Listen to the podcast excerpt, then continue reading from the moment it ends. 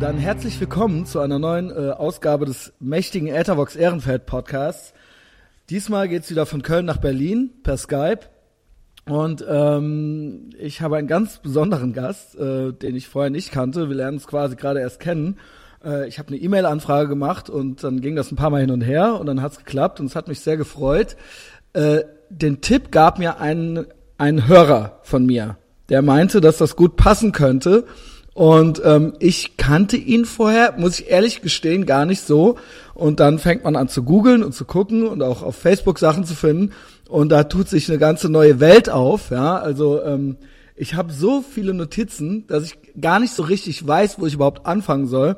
Das ist jedenfalls wahnsinnig spannend. Er ist also in der ersten Zeile bei Wikipedia steht direkt äh, Theologe, Publizist und Philosoph. Ja, das sind so die drei äh, Kerntätigkeitsfelder, sag ich mal. Und da hängen noch ganz viele Sachen mit dran. Als Publizist unter anderem oder eben auch als Journalist tätig ähm, äh, äh, in der Vergangenheit unter anderem für die Taz, die Zeit, Cicero und Weiß. Das habe ich jetzt auch alles noch von Wikipedia. Gibt noch tausend andere Sachen. Er hat selber zwei, ähm, ja, ich glaube noch mehr, aber zwei große Portale. Einmal Gaystream ne, und einmal noch Philosophia Perennis. Ich hoffe, ich spreche es richtig aus. Sein Name ist Dr. David Berger.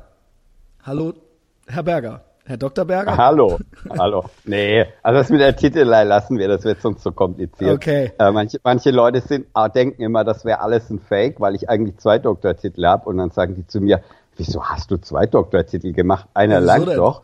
und dann sage ich immer, vergiss es, das ist nicht so wichtig. Das ist ganz praktisch, wenn man eine Wohnung sucht äh, und Vermieter darauf Wert legt.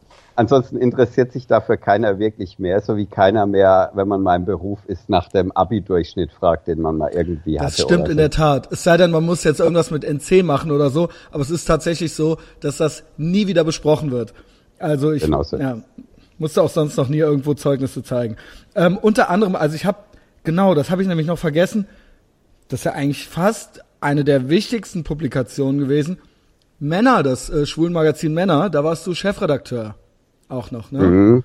Das mhm. steht hier noch über der Taz, ne? Und dann gab's irgendwann auch jede Menge Beef mit einigen dieser Publikationen.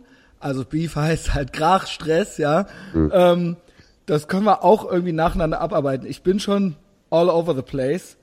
Ähm, erstmal vielleicht, in welchen Fächern hast du den Doktor, auch wenn du sagst, dir ist es nicht so wichtig, aber du bist Experte in gelernter also, Experte also, in gelernter Experte bin ich eigentlich in Philosophie und in Theologie. Das heißt, ich habe beides studiert neben meinem Lehramtsstudium genau. ähm, und habe dann ähm, ein altes Interesse, was ich schon seit der Kindheit hatte, für die Theologie habe ich dann erweitert zur Philosophie ähm, und das war dann etwas, was mich einfach, was mitreißend war, wo ich ähm, mich vertieft habe, wo ich neben dem Studium einfach privat studiert habe. Ähm, das sind so meine Schwerpunktbereiche und zwar auch noch mit mittelalterlicher Philosophie, also etwas, wo viele Leute erstmal wahrscheinlich gar nichts mit anfangen können. Wenn man dann aber von der, von dem historischen Rahmen zu den Themen kommt, bemerkt man ganz schnell, dass das eben auch zum Teil höchst aktuelle Themen sind. Also ich muss sagen, ich kann mir vorstellen, warum die Person ähm, ähm, sie vorschlug für mich, weil viele auch gerade, also ich sag's mal so, als wir Kontakt miteinander aufnahmen, genau, das habe ich mir nämlich nochmal rauskopiert, das fand ich ganz witzig, vielleicht können Sie das ja so ein bisschen äh, erläutern. Ähm, und dann wissen die anderen, auch wenn sie bis jetzt noch nicht gegoogelt haben auf ihrem iPhone beim Hören, äh, wissen sie vielleicht, wer sie sind. Ähm, nach meiner ersten Anfrage schrieben sie mir zurück, hallo Herr Schneider, können wir gerne machen, wenn Sie mit meiner Entwicklung der letzten zwei Jahre auch kein Problem haben.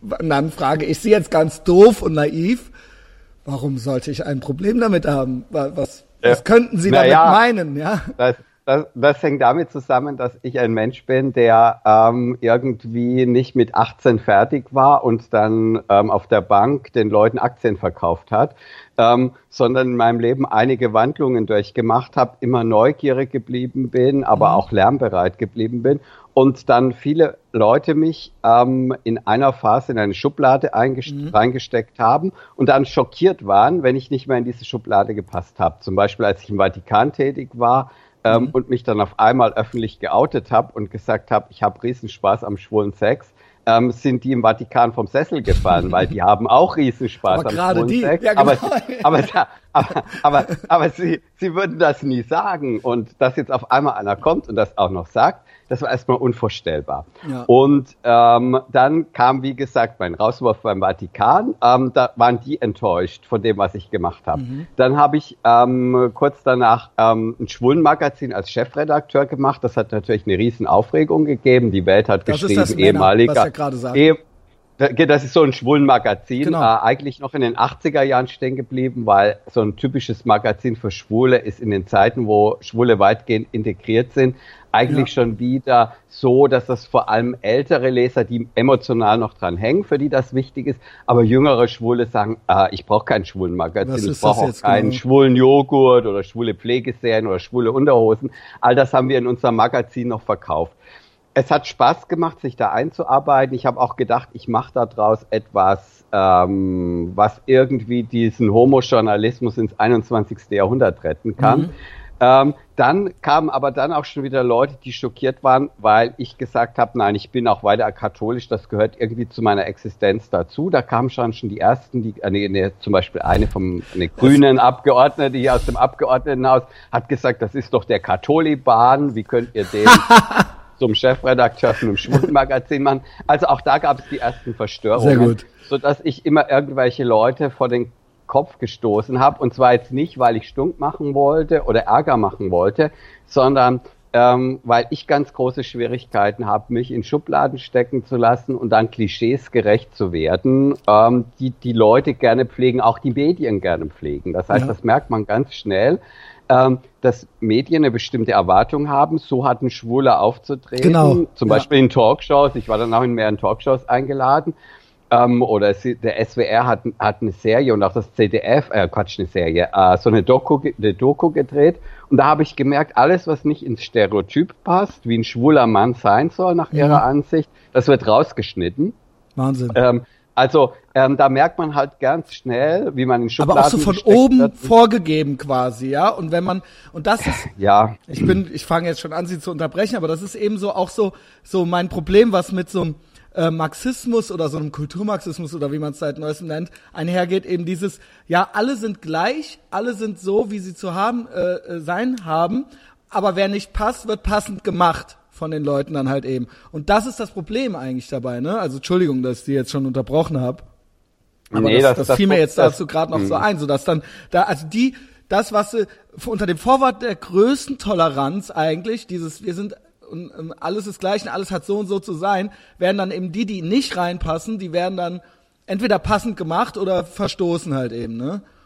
Genau, für die hat man dann bestimmte Totschlagbegriffe erfunden oder Totschlagwörter, wo man sie aus dem Diskurs rauskicken kann. Mhm. Das heißt, als ich dann angefangen habe, beim Männermagazin zu sagen, Leute, ich habe jetzt ganz viel über die Homophobie der katholischen Kirche geredet, aber wir müssen jetzt auch mal schauen, wie das mit der Homophobie im Islam bestellt ist, wenn die mhm. da äh, schwule Männer von Hochhausdächern stürzen. Genau. Ähm, und das erste, was ich gehört habe, wäre, äh, ich wäre der neue schwule Rechtsradikale, ich wäre Rassist, äh, ich wäre Islamophob und so weiter. Das heißt, man wollte das verhindern, diese Kritik, weil sie nicht ins politische Bild gepasst hat. Und da merkt man dann halt ganz schnell, wie im Namen der Liberalität auf einmal ganz illiberal agiert wird. Und zwar. Das ist überhaupt nicht liberal. Nicht, Nein, ist überhaupt nicht liberal, sondern da bin ich dann zu so jemandem geworden, der zu einem extremen Verfechter von Meinungsfreiheit geworden ist, wo ich sage, ich kämpfe dagegen, ähm, wenn irgendwelche Hohlbirnen äh, links, Linke überfallen oder die Büros der Linkspartei äh, mit Farbbeuteln beschmeißen. Aber ich erhebe auch meine Stimme, wenn das Büros der AfD sind, weil wir in einem demokratischen Land leben und Gewalt kein Mittel der Auseinandersetzung ist, sondern Parteien, die zu diesem demokratischen Spektrum gehören, die Freiheit haben müssen, ihre Meinung zu äußern, auch wenn sie mir nicht passt oder wenn sie anderen nicht passt. Das ist der, ähm, denn sonst denn sonst entwickeln wir uns ganz schnell zu einer Diktatur. Und wir sehen das ja zunehmend, wie wir, seitdem es die große Koalition gibt, zunehmend äh, auch in politische äh, diktatorische Verhältnisse hineingeraten, mhm. wenn es um die Zensur von Facebook oder des Internets geht, wo man politisch unliebsame Leute rausschießen will. Ja, ganz eindeutig. Also wir sind schon richtig tief drin im Prinzip. Äh, und, und aber gut, das nutzt sich auch gar nicht ab, weil es wirklich ähm, gibt genügend Beispiele und ich sehe auch, sie sind wirklich äh, wirklich äh, den ganzen Tag Artikel am Posten und am Schreiben, also wirklich sehr, sehr fleißig. Vielleicht können wir noch mal einen kleinen Schritt zurückgehen. Mhm. Ähm, das war ja 2010, als sie quasi da rausflogen bei der Kirche. Ne? Also ich weiß gar nicht, was da alles mit zusammenhing, aber es ging natürlich drum. Ah, ey, der Satz, der war so geil auf, genau, Ende März 2010 wurden die Vorwürfe von 2007 erneut aktuell, da Bergers Facebook-Profil eindeutig das Verwurzeltsein in einem homosexuellen Milieu bekunde. Ja, das ist ja eine herrliche das, Formulierung. Ähm, ja, äh, Entschuldigung. Das, der, das, ist, das ist die Sprache, die Sprache, die man in der katholischen Kirche weitgehend für sowas verwendet. Das heißt, was war damals? Ich hatte auf meinem Facebook-Profil natürlich bewusst etwas provozierend. Hat, damals war in Köln die Gay Games gewesen, also ja. so äh, der Versuch, eine kleine schwolle Olympiade zu machen. Und ich hatte nur die Seite der Gay Games geliked. Ach, das war's? Das, das war's schon. Das Weil heißt, ich würde ich sagen, jetzt kann man leicht erkennen, dass sie äh, schwul nein, sind, ja, also, wenn man auf ihre also, Seite geht. Aber wenn die damals ja, noch nicht okay. so aussah. Nein, die war, die war unglaublich seriös. Das heißt, mein Vorschaubild, da saß ich mit, mal, mit unserem Hund ähm, auf einer Bank in Nizza, irgendwo in einem Park, ganz brav. ähm, äh, mein Mann war, also mein Freund war überhaupt nicht sichtbar. Ähm, und äh, es war halt wirklich nur dieser eine, äh, dieser eine Like der Gay Game. Ja und das sollte. und da, und man sieht auch, dass halt alles beobachtet wird, genau. Ja, genau ist da genau. irgendein Anhaltspunkt und so weiter. Und wenn da natürlich dann so ein Like kommt, ähm, dann stehen erstmal alle Kopf. Und ich war auch eben noch Herausgeber von einer theologischen Zeitschrift, von zweien, die dem ne? steht. Äh, ja, eigentlich von zweien. Man vergisst so genau. schnell, was man alles angestellt hat. Ähm, aber eine, ähm, da war ich Herausgeber und Chefredakteur, da konnte mir keiner was. Bei der anderen ähm, war ich Chefredakteur und es gab ein Herausgebergremium aus sehr prominenten Opus Dei-Leuten, okay. Männer, Männern aus dem Vatikan. Und da, äh, die wollten, die haben mich immer wieder auch einbestellt wegen solcher Sachen. Ach, tatsächlich? Ähm, wie, wie funktioniert ähm, das dann? Also das, war zum Beispiel, das war zum Beispiel so, dass ich einen Appell äh, unterschrieben habe ähm, äh, äh an, an, den, an den damaligen Papst Benedikt XVI. Ja. Er möge doch das Zweite Vatikanum stärker zur Geltung zu bringen und möge den, das war damals aktuell das Thema, ein Bischof der Piusbruderschaft, der ähm, antisemitisch war und den man ja. rehabilitiert hat. Das hatte ich unterschrieben, mich dagegen gewendet, dann bin ich einbestellt worden, dann hat man zu mir gesagt, wollen Sie wirklich einen solchen Appell unterschreiben, wo auch Homosexuelle unterschrieben haben? Verstehe. Also es wird wow. einem so aber, aber was heißt einbestellt? Werden Sie dann wurden Sie dorthin bestellt quasi sofort? Ja, ja, die haben, na, die haben gesagt, Wie? wir müssen uns mal dringend treffen ähm, und das war dann wow. in Köln in St. St. Pantaleon ähm, weil einer der, ähm, der Mitglieder dieses Förderkreises dort auch gewohnt hat. Das ist ja Da Vinci Code-Style, ähm, ja? Und naja, äh, nicht, nicht, nicht so mit irgendwelchen Geheimcodes, aber es ist halt interessant, wie einem durch die Blume gesagt wird, wir wissen, dass du homosexuell mhm. bist, wollen das aber nicht aussprechen, weil du es auch noch nicht ausgesprochen hast, aber benutzen das, um dich einzunorden und um dich wieder funktionieren zu lassen.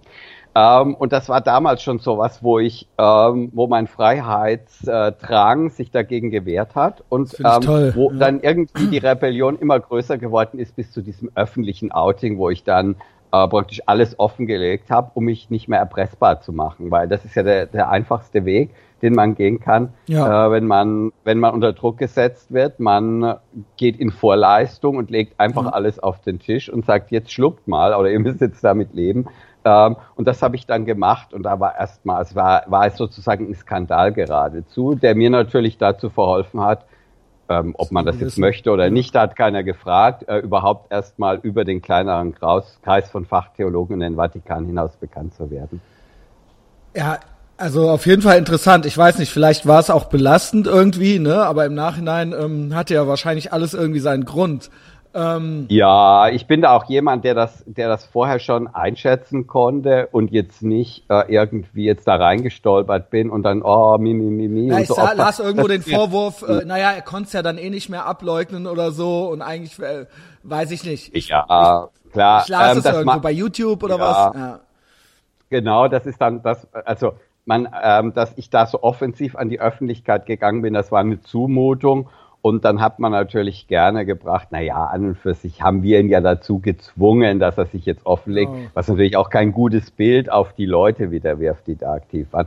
Aber ich denke mir da, das ist ein Streit und klar haben die mich da unter Druck gesetzt und erpresst. Ähm, aber ähm, ich habe dann eben der Erpressung ein Ende gemacht mit meinem also ganz ich finde alles, was ich bis jetzt gehört habe und auch alles, was ich vorrecherchiert habe, natürlich alles ganz hervorragend, weil ich äh, das mag, wenn man unangepasst ist und ähm, äh, weil sich in mir auch immer alles sträubt, sobald man versucht, irgend, sobald alle alles nur noch nachplappern und alle nur noch linientreu sein müssen, dann bin ich schon und deswegen bin ich auch auf so, auf so einem heißen Pfad gerade unterwegs.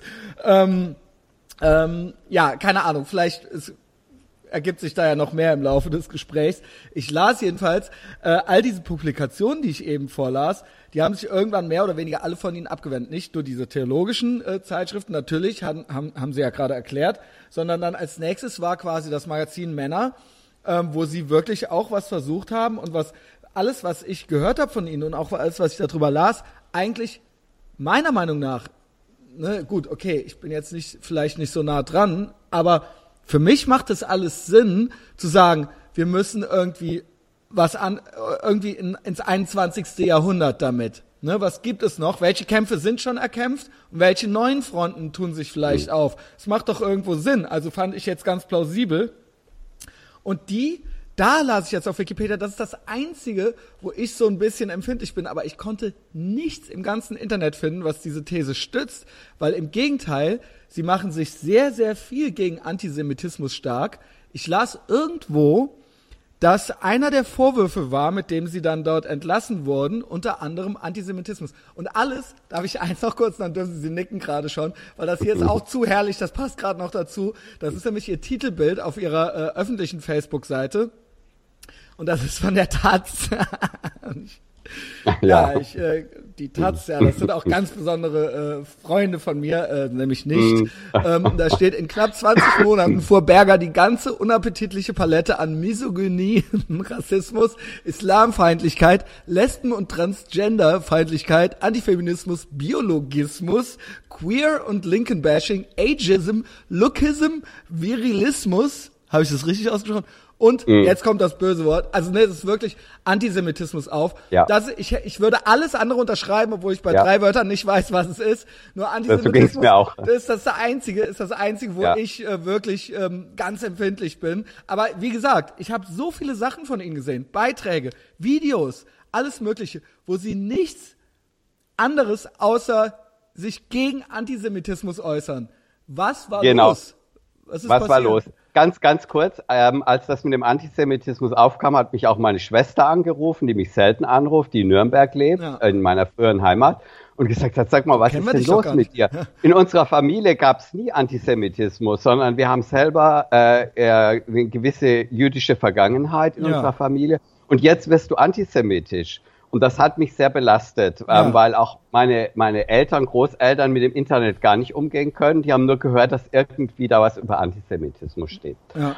Und ähm, es, äh, das ist ganz einfach, oder es ist nicht so einfach zu erklären. Ähm, Folgendes lief. Das heißt, ich habe ähm, kurz vor meiner Entlassung einen Artikel ähm, von einem Autor, einem Gymnasiallehrer in Nordrhein-Westfalen, gebracht über mhm. die Islamophilie in ähm, homosexuellen Kreisen. Das heißt, die Naivität ja. im Umgang mit dem Islam.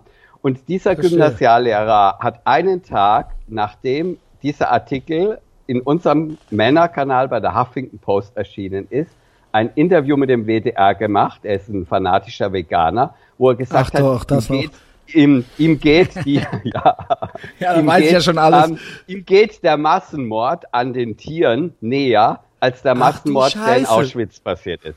Das sind die, ah, Aber ich kann, okay. für diese Äußerung kann ich nun nee, wirklich nein. nichts. Ich habe die auch nie publiziert. Ich habe verstanden. Aber, aber der Verlag, der mich rauswerfen wollte, hatte ein Argument, was natürlich viel überzeugender ist, also ein Scheinargument, als wenn er geschrieben hat, dass ich islamophob bin. Das hat ja bisher alles so, so gesagt, also die ja. deutsche aids andere.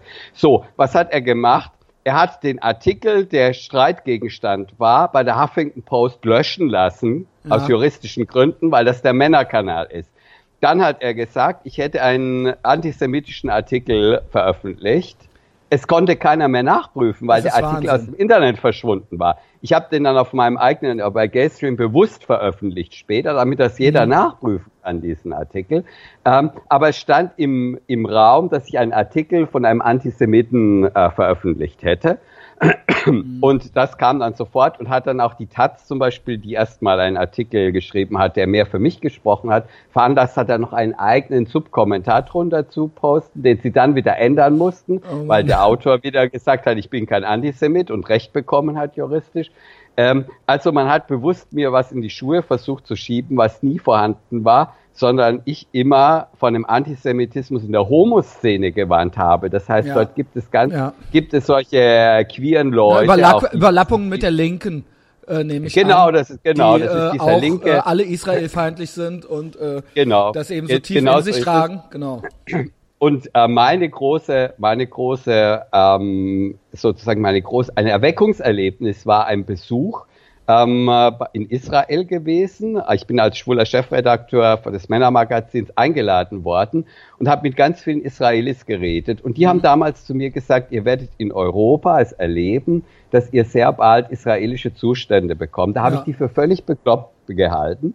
Aber je mehr ich dann über diese Gespräche nachgedacht habe, unter anderem mit wichtigen israelischen Politikern, die mir möglich waren in dieser Zeit, umso mehr habe ich verstanden, warum Israel so agiert, wie es agiert, ähm, weil es eben da ganz schwierig ist, ähm, einfach so eine, so eine naive Islamfreundlichkeit an den Tag zu legen, mhm. wie es nach wie vor zur politischen Korrektheit in Deutschland gehört.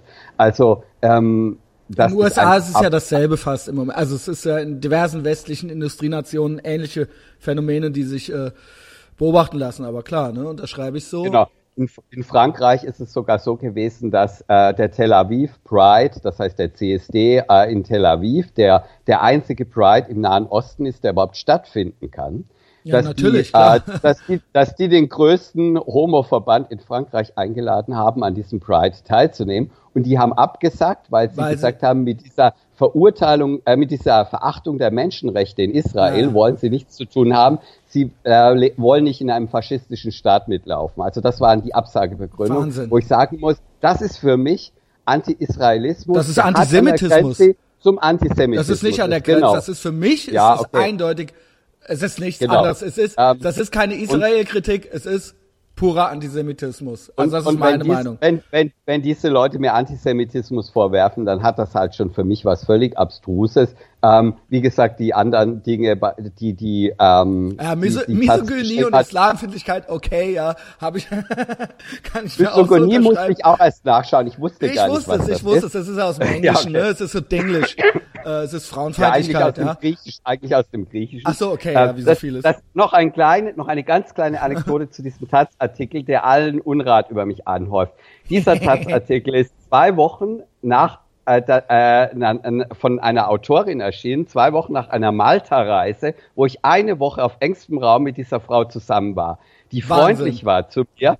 Ähm, es war eine Pressereise für äh, schwule und lesbische Journalisten, die äh, mhm. die Malta bewerben und sie war lesbisch? als als sie ist lesbisch, Aha. ich war schwul. Wir saßen beim Frühstück nebeneinander, wir saßen beim Mittagessen nebeneinander. Sie hätte jederzeit die Gelegenheit gehabt, mich zu Wort, äh, mich praktisch zu konfrontieren mit diesen Dingen, zu sagen, was bist du für ein antisemitischer Idiot. Aber sie war freundlich gewesen und hat, oh, so, also wirklich so. Und äh, ich lese dann den Namen und denke, boah, das ist doch. Aber die, das ist äh, das, was mich oft an diesen, ich weiß gar nicht, ob man diese Worte wie links und rechts überhaupt so benutzen kann. Ähm, das wollte ich eh noch mal neu definieren. Vielleicht können wir das gemeinsam machen. Ähm, äh, aber eine Ermangelung von manchen anderen Begriffen muss man es ja irgendwie einsortieren. Was mich aber dann an dieser Linken, also und das ist ja bei der Taz eindeutig so, ebenso stört, und das ist eigentlich nur eine, eine, eine, eine Projektionsfläche für wie allgemeine Diskussion oder eine Debatte geführt wird. Es wird eben, sie hat nicht mit ihnen das Gespräch gesucht, oder die, sondern es wurde dann eben äh, äh, ausgegrenzt. Ja, und das ist eben das größte Problem überhaupt, dass es dass äh, ebenso ähm, äh, äh, jeglicher Dialog und jede Debatte wird im Keim erstickt. Und das finde ich eigentlich so, was da zwischen ihnen beiden abgelaufen ist, ist ja eigentlich nur so eine kleine, kle äh, so, ein, äh, so ein, wie sagt man, wie nennt man das, so ein kleines Modell dessen, äh, wie so die allgemeine Debatte geführt wird, nämlich gar nicht miteinander weil gewisse Meinungen darf man einfach gar nicht und sie will es auch gar nicht hören, ja, sie hat sich äh, ne, also im übertragenen Sinne die Ohren zugehalten und hat dann einfach ihren Artikel geschrieben und sie müssen dann damit einfach jetzt dann mal klarkommen, ja, weil die diese Seite, die linke, die definiert, die definieren, wer was ist, die machen die Regeln, die machen die Sprachregelungen und und und. Und man und das ist dann so. Ja, und da kann man sich dann auf den Kopf stellen und mit den Ohren wackeln. Entweder sagt man sich ja, ist mir doch egal, dann bin ich's halt eben. Offensichtlich bin ich's ja, äh, wenn das die Definition ist. Oder man sagt dann, fängt dann an, sich zu rechtfertigen oder ähm, ja, ich, ich weiß. Aber es ist, ist völlig vergeblich, sich zu rechtfertigen. Für mich war das so ein Erlebnis, weil ich war ja erst in der katholischen Kirche und habe da das auch schon erlebt. Da ist ja. ein oberster Chef, der sagt, was Sache ist. Und da gibt's dann, wenn er mal gesagt hat, was Sache ist, gibt's keine Diskussion. Da kann ich mich noch so abstrampeln. Ja. Es bringt mir nichts. Ich habe da nur noch die Aufgabe, und das halt mal zum Beispiel bei der Päpstlichen Thomas-Akademie so, wir hatten die Aufgabe, das noch akademisch zu untermauern, was der Papst gesagt hat. Das heißt praktisch, ähm, dazu okay. die Begründungen zu schreiben. Und ich dann war ich da weg aus dem Vatikan und dann habe ich in der linken queeren Szene das Gleiche erlebt. Das heißt, dass es da bestimmte Meinungen gibt, von denen man nicht abweichen darf und die man immer wieder nur herzubeten hat. Und wenn man das nicht tut, das, äh, gnadenlos genau. exkommuniziert wird. Das heißt, es gibt dort eben auch genau. diese Form. Und das hat dazu geführt, dass ich eben auch da mich freischwimmen musste, weil für mich war das genauso extrem wie meine Arbeit in, in diesen engen Kreisen des konservativen Katholizismus. Konservativ jetzt wieder in Anführungszeichen, das ist ja wieder eines von diesen Hilfswörtern, die wir gebrauchen. Ähm, weil ich da die gleichen Mechanismen erlebt habe. Nur, das muss ich noch dazu sagen, im Vatikan und in der katholischen Kirche hatte man einen gewissen Takt und Anstand im Umgang mit Menschen. Den hat man in dieser queeren linken Szene überhaupt nicht, sondern ja. es ist ein, eine ganz üble Art und Weise, wie mit Leuten umgegangen wird. Auch ein Beispiel, mit physischer Gewalt, ne? Aber auch mit, mit List zum Beispiel. Ein Beispiel, als ich, als der Kampf gegen mich in der queeren Szene begonnen hat, habe ich mindestens einmal die Woche auf Facebook von einem angeblich zehn- oder elfjährigen Jungen eine Sexchat-Anfrage bekommen. Wow. Mit, mit Bildern dazu von ihm. Und dann habe ich gesagt, Leute, ihr glaubt doch nicht, dass ein Zehnjähriger mhm. einen Opa anschreibt, dass er mit ihm Sexchat macht, über sein Sexleben reden will. Dann will er es mit Gleichaltrigen machen, wenn überhaupt.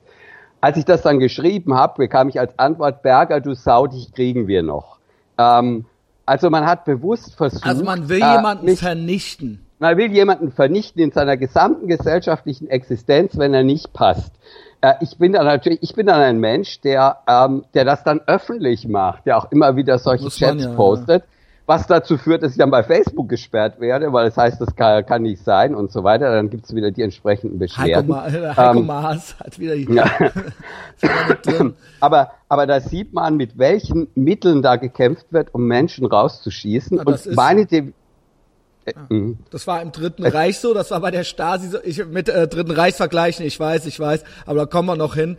Aber das war, das ist bei der Kirche dann so und das ist dann in diesen äh, queer-linken äh, Kreisen eben auch so. Und das ist eben das, vielleicht dann sind wir dann doch schon da, das ist, ich frag mich, wie Leute, die Antifaschismus sich auf die Fahne schreiben, wie die, also ob die überhaupt wissen, was Faschismus eigentlich ist, ja, weil das ist eigentlich nichts anderes. Es sind nämlich tatsächlich, ich habe jetzt wirklich alle in einem äh, Satz genannt, es sind tatsächlich nicht das, es ist vielleicht nicht alles gleich schlimm, im Dritten Reich war einiges schlimmer, aber von den kognitiven und sozialpsychologischen Prozessen, alleine vom Prozess, wie das gruppenpsychologisch funktioniert und wie man versucht, Leute mundtot zu machen oder passend zu machen oder Linie oder auszustoßen, das sind dieselben Mechanismen. Nur diese Leute denken, sie wären die Guten, Sie machen aber im Prinzip genau dasselbe. Es sind nur andere Themen oder andere Meinungen. Und zum Glück, wie gesagt, das hier ist jetzt im Moment noch nicht, Deutschland 1939 oder so. Ähm, ne, wir sind schon noch frei. Wir zwei können ja hier auch gerade jetzt noch machen, was wir wollen, so. Aber diese Prozesse, diese Gruppen, diese normativen Drücke und all das, ja, das ist, das ist vom, vom, da lacht sich, das ist Psychologie Grundstudium. Mhm. Und auch Sozialpsychologie Grundstudium. Ja, das, das weiß auch, jeder, der das hatte. Und, und auch ein Stück weit Philosophie. Die Psychologie ist ja eigentlich ein Kind, was im 19. Jahrhundert erst so aus dem Mutterhaus der Philosophie mhm. entfleucht ist.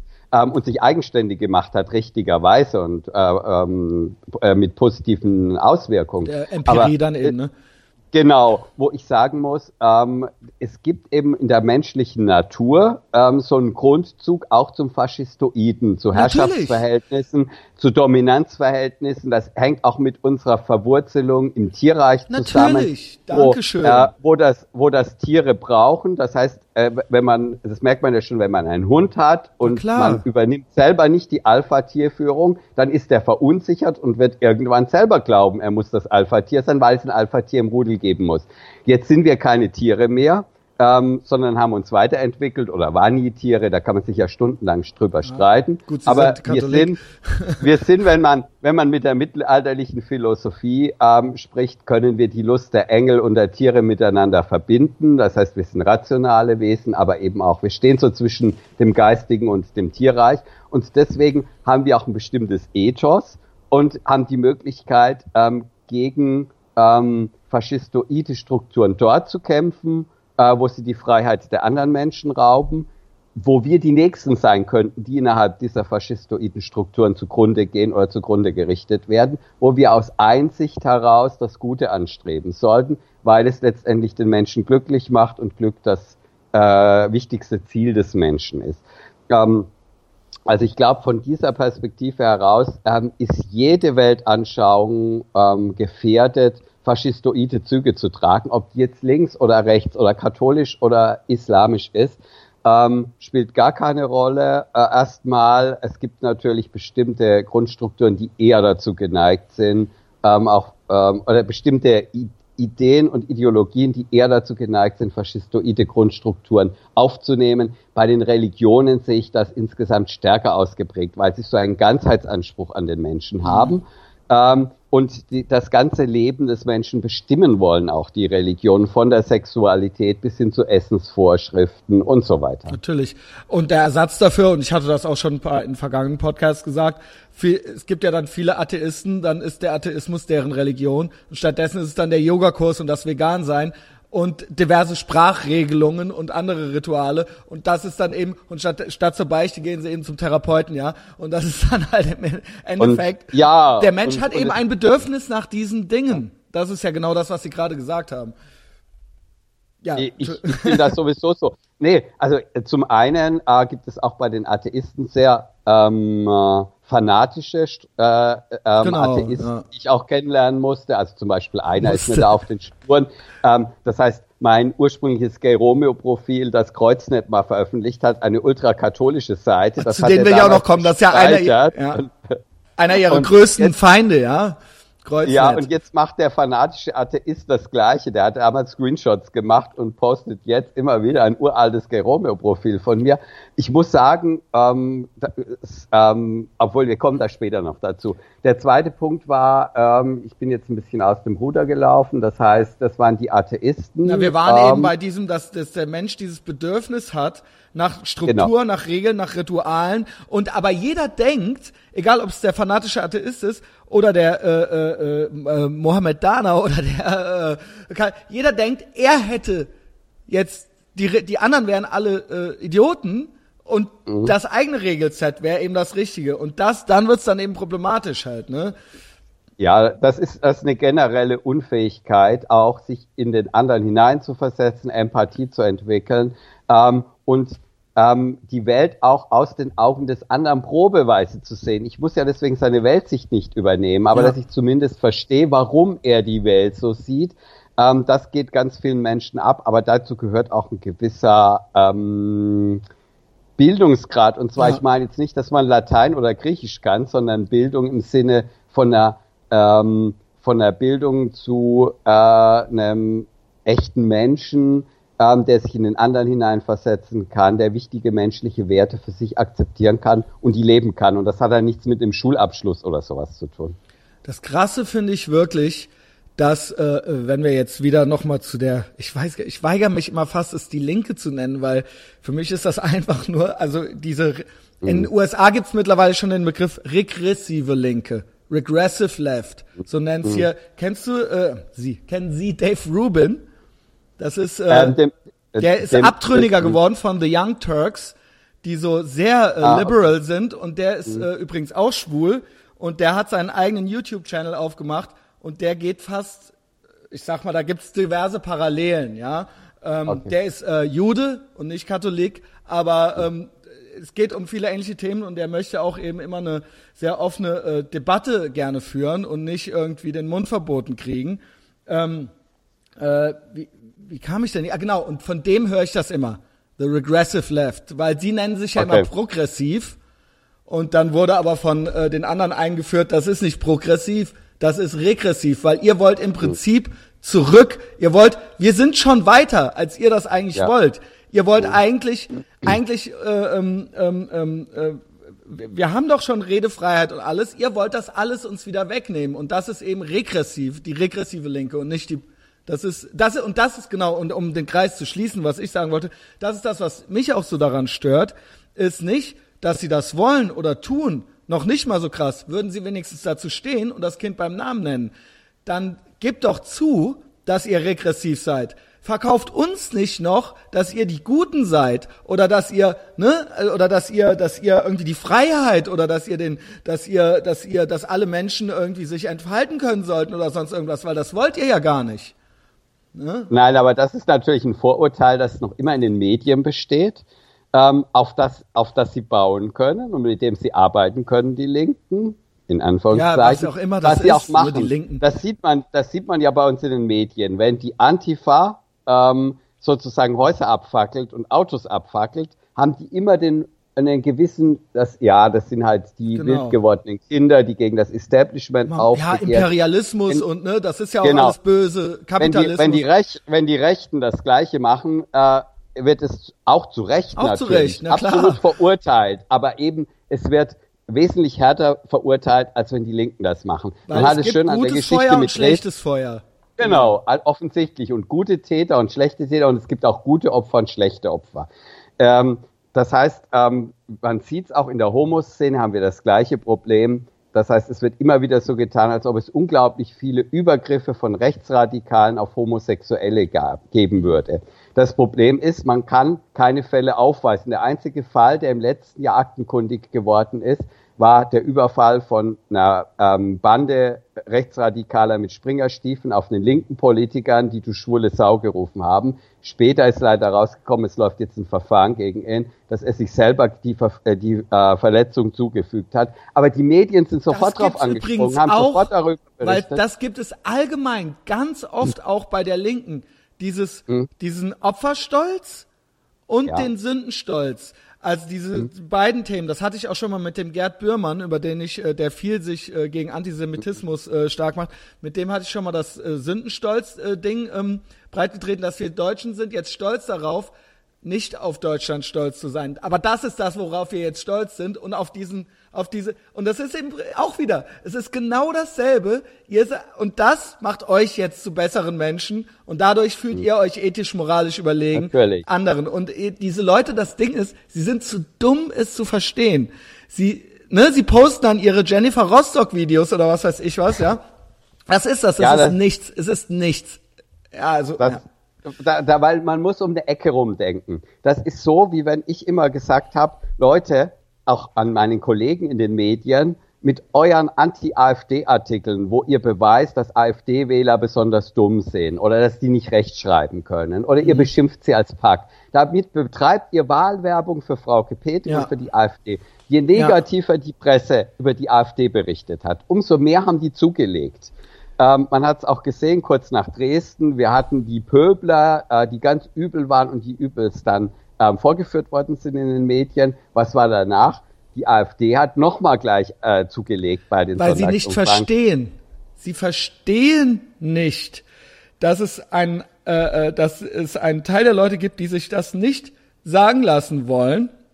Und genau. dass das zum Bumerang wird und dass dadurch, dass eine CDU, eine SPD seit Ewigkeiten nur noch große Koalition machen und es im Prinzip keine konservative Partei mehr gibt im Sinne von das ist anscheinend das rechtsradikalste, was wir in Deutschland haben, ist anscheinend die AfD, was früher vor 20, 30 Jahren meiner Meinung nach unter erzkonservativ vielleicht gelaufen wäre, aber niemals wären die als Neonazis bezeichnet worden. Das heißt, ne, ich bin eh FDP-Wähler, so, ne, das sage ich gleich so, schicke ich gleich schon mal so voraus, aber ich sage, das sind die selber schuld. Das ist, weil es keinen konservativen Flügel noch nicht mehr mehr, die CDU ist die konservative Partei. Sie ist es einfach ja, nicht. Es ist mit, zumindest nicht. nicht mit dieser Kanzlerin und diesen Leuten. Also, naja, und ähm, sie sind schuld. Sie sind selbst schuld daran, dass, da, und es gibt offensichtlich, und das hat Jan Böhmermann, das ist noch nicht mal von mir, das hat ein Jan Böhmermann gesagt, der nun wirklich nicht äh, damit in die Schublade eigentlich gehört. Der hat gesagt, das sind Leute, und das ist total dumm, wie Sie das auch gerade sagten, die alle, alle nur so als dumm zu bezeichnen, weil das sind Leute, die suchen nach Antworten, die suchen einfach nach Antworten. Äh, das muss jetzt nicht gut sein oder das muss nicht der richtige Weg sein oder was auch immer. Aber das sind, und er meint, er hätte sich den Lebenslauf von der Frau, Frauke Petri reingezogen und sich richtig mit der beschäftigt. Er hätte gemeint, das wäre, was? Er hätte sich gefragt, was hat diese Frau dazu gebracht, auf diesem Weg nach Antworten zu suchen, ja?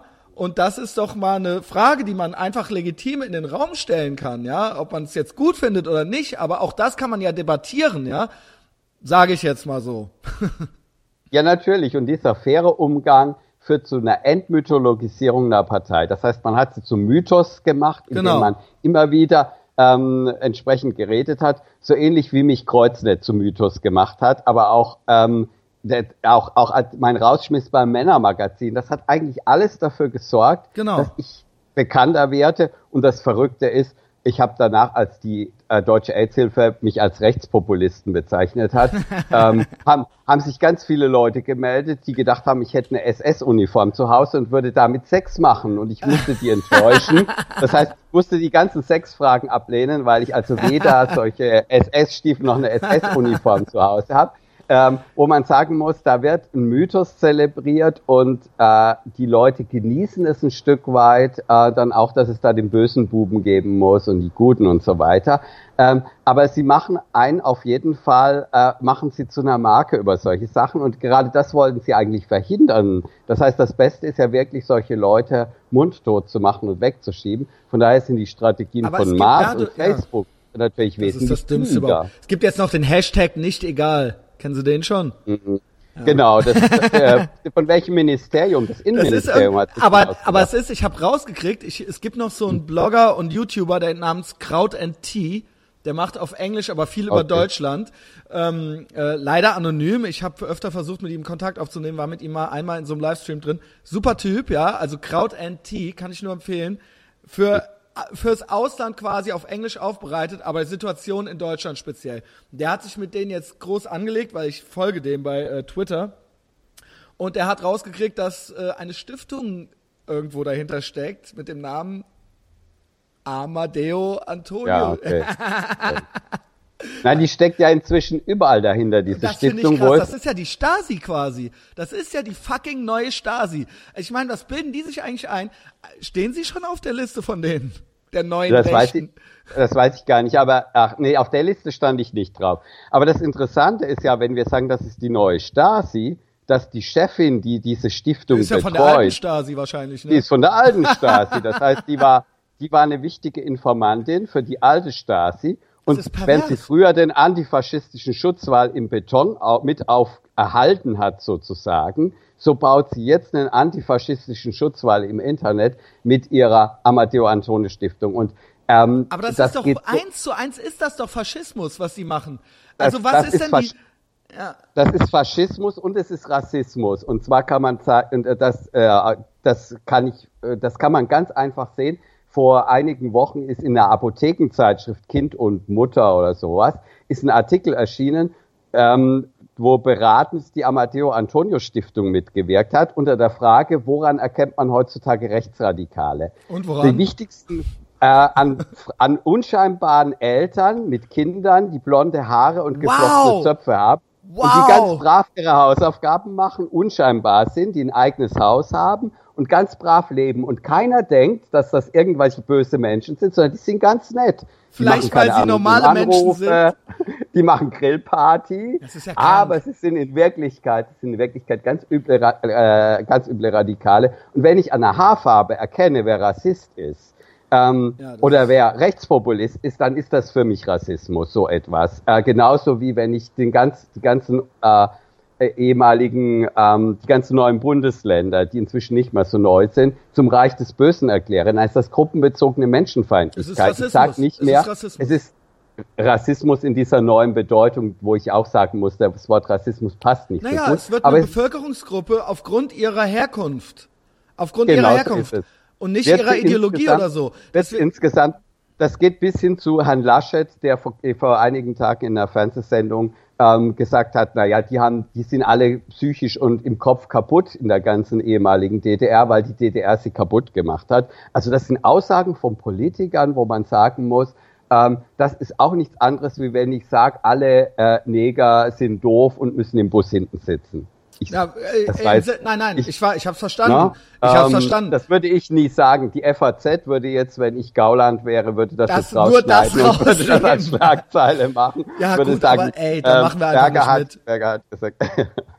ja, das ist auch immer, ja, das ist, das ist hochironisch. Das ist hochironisch.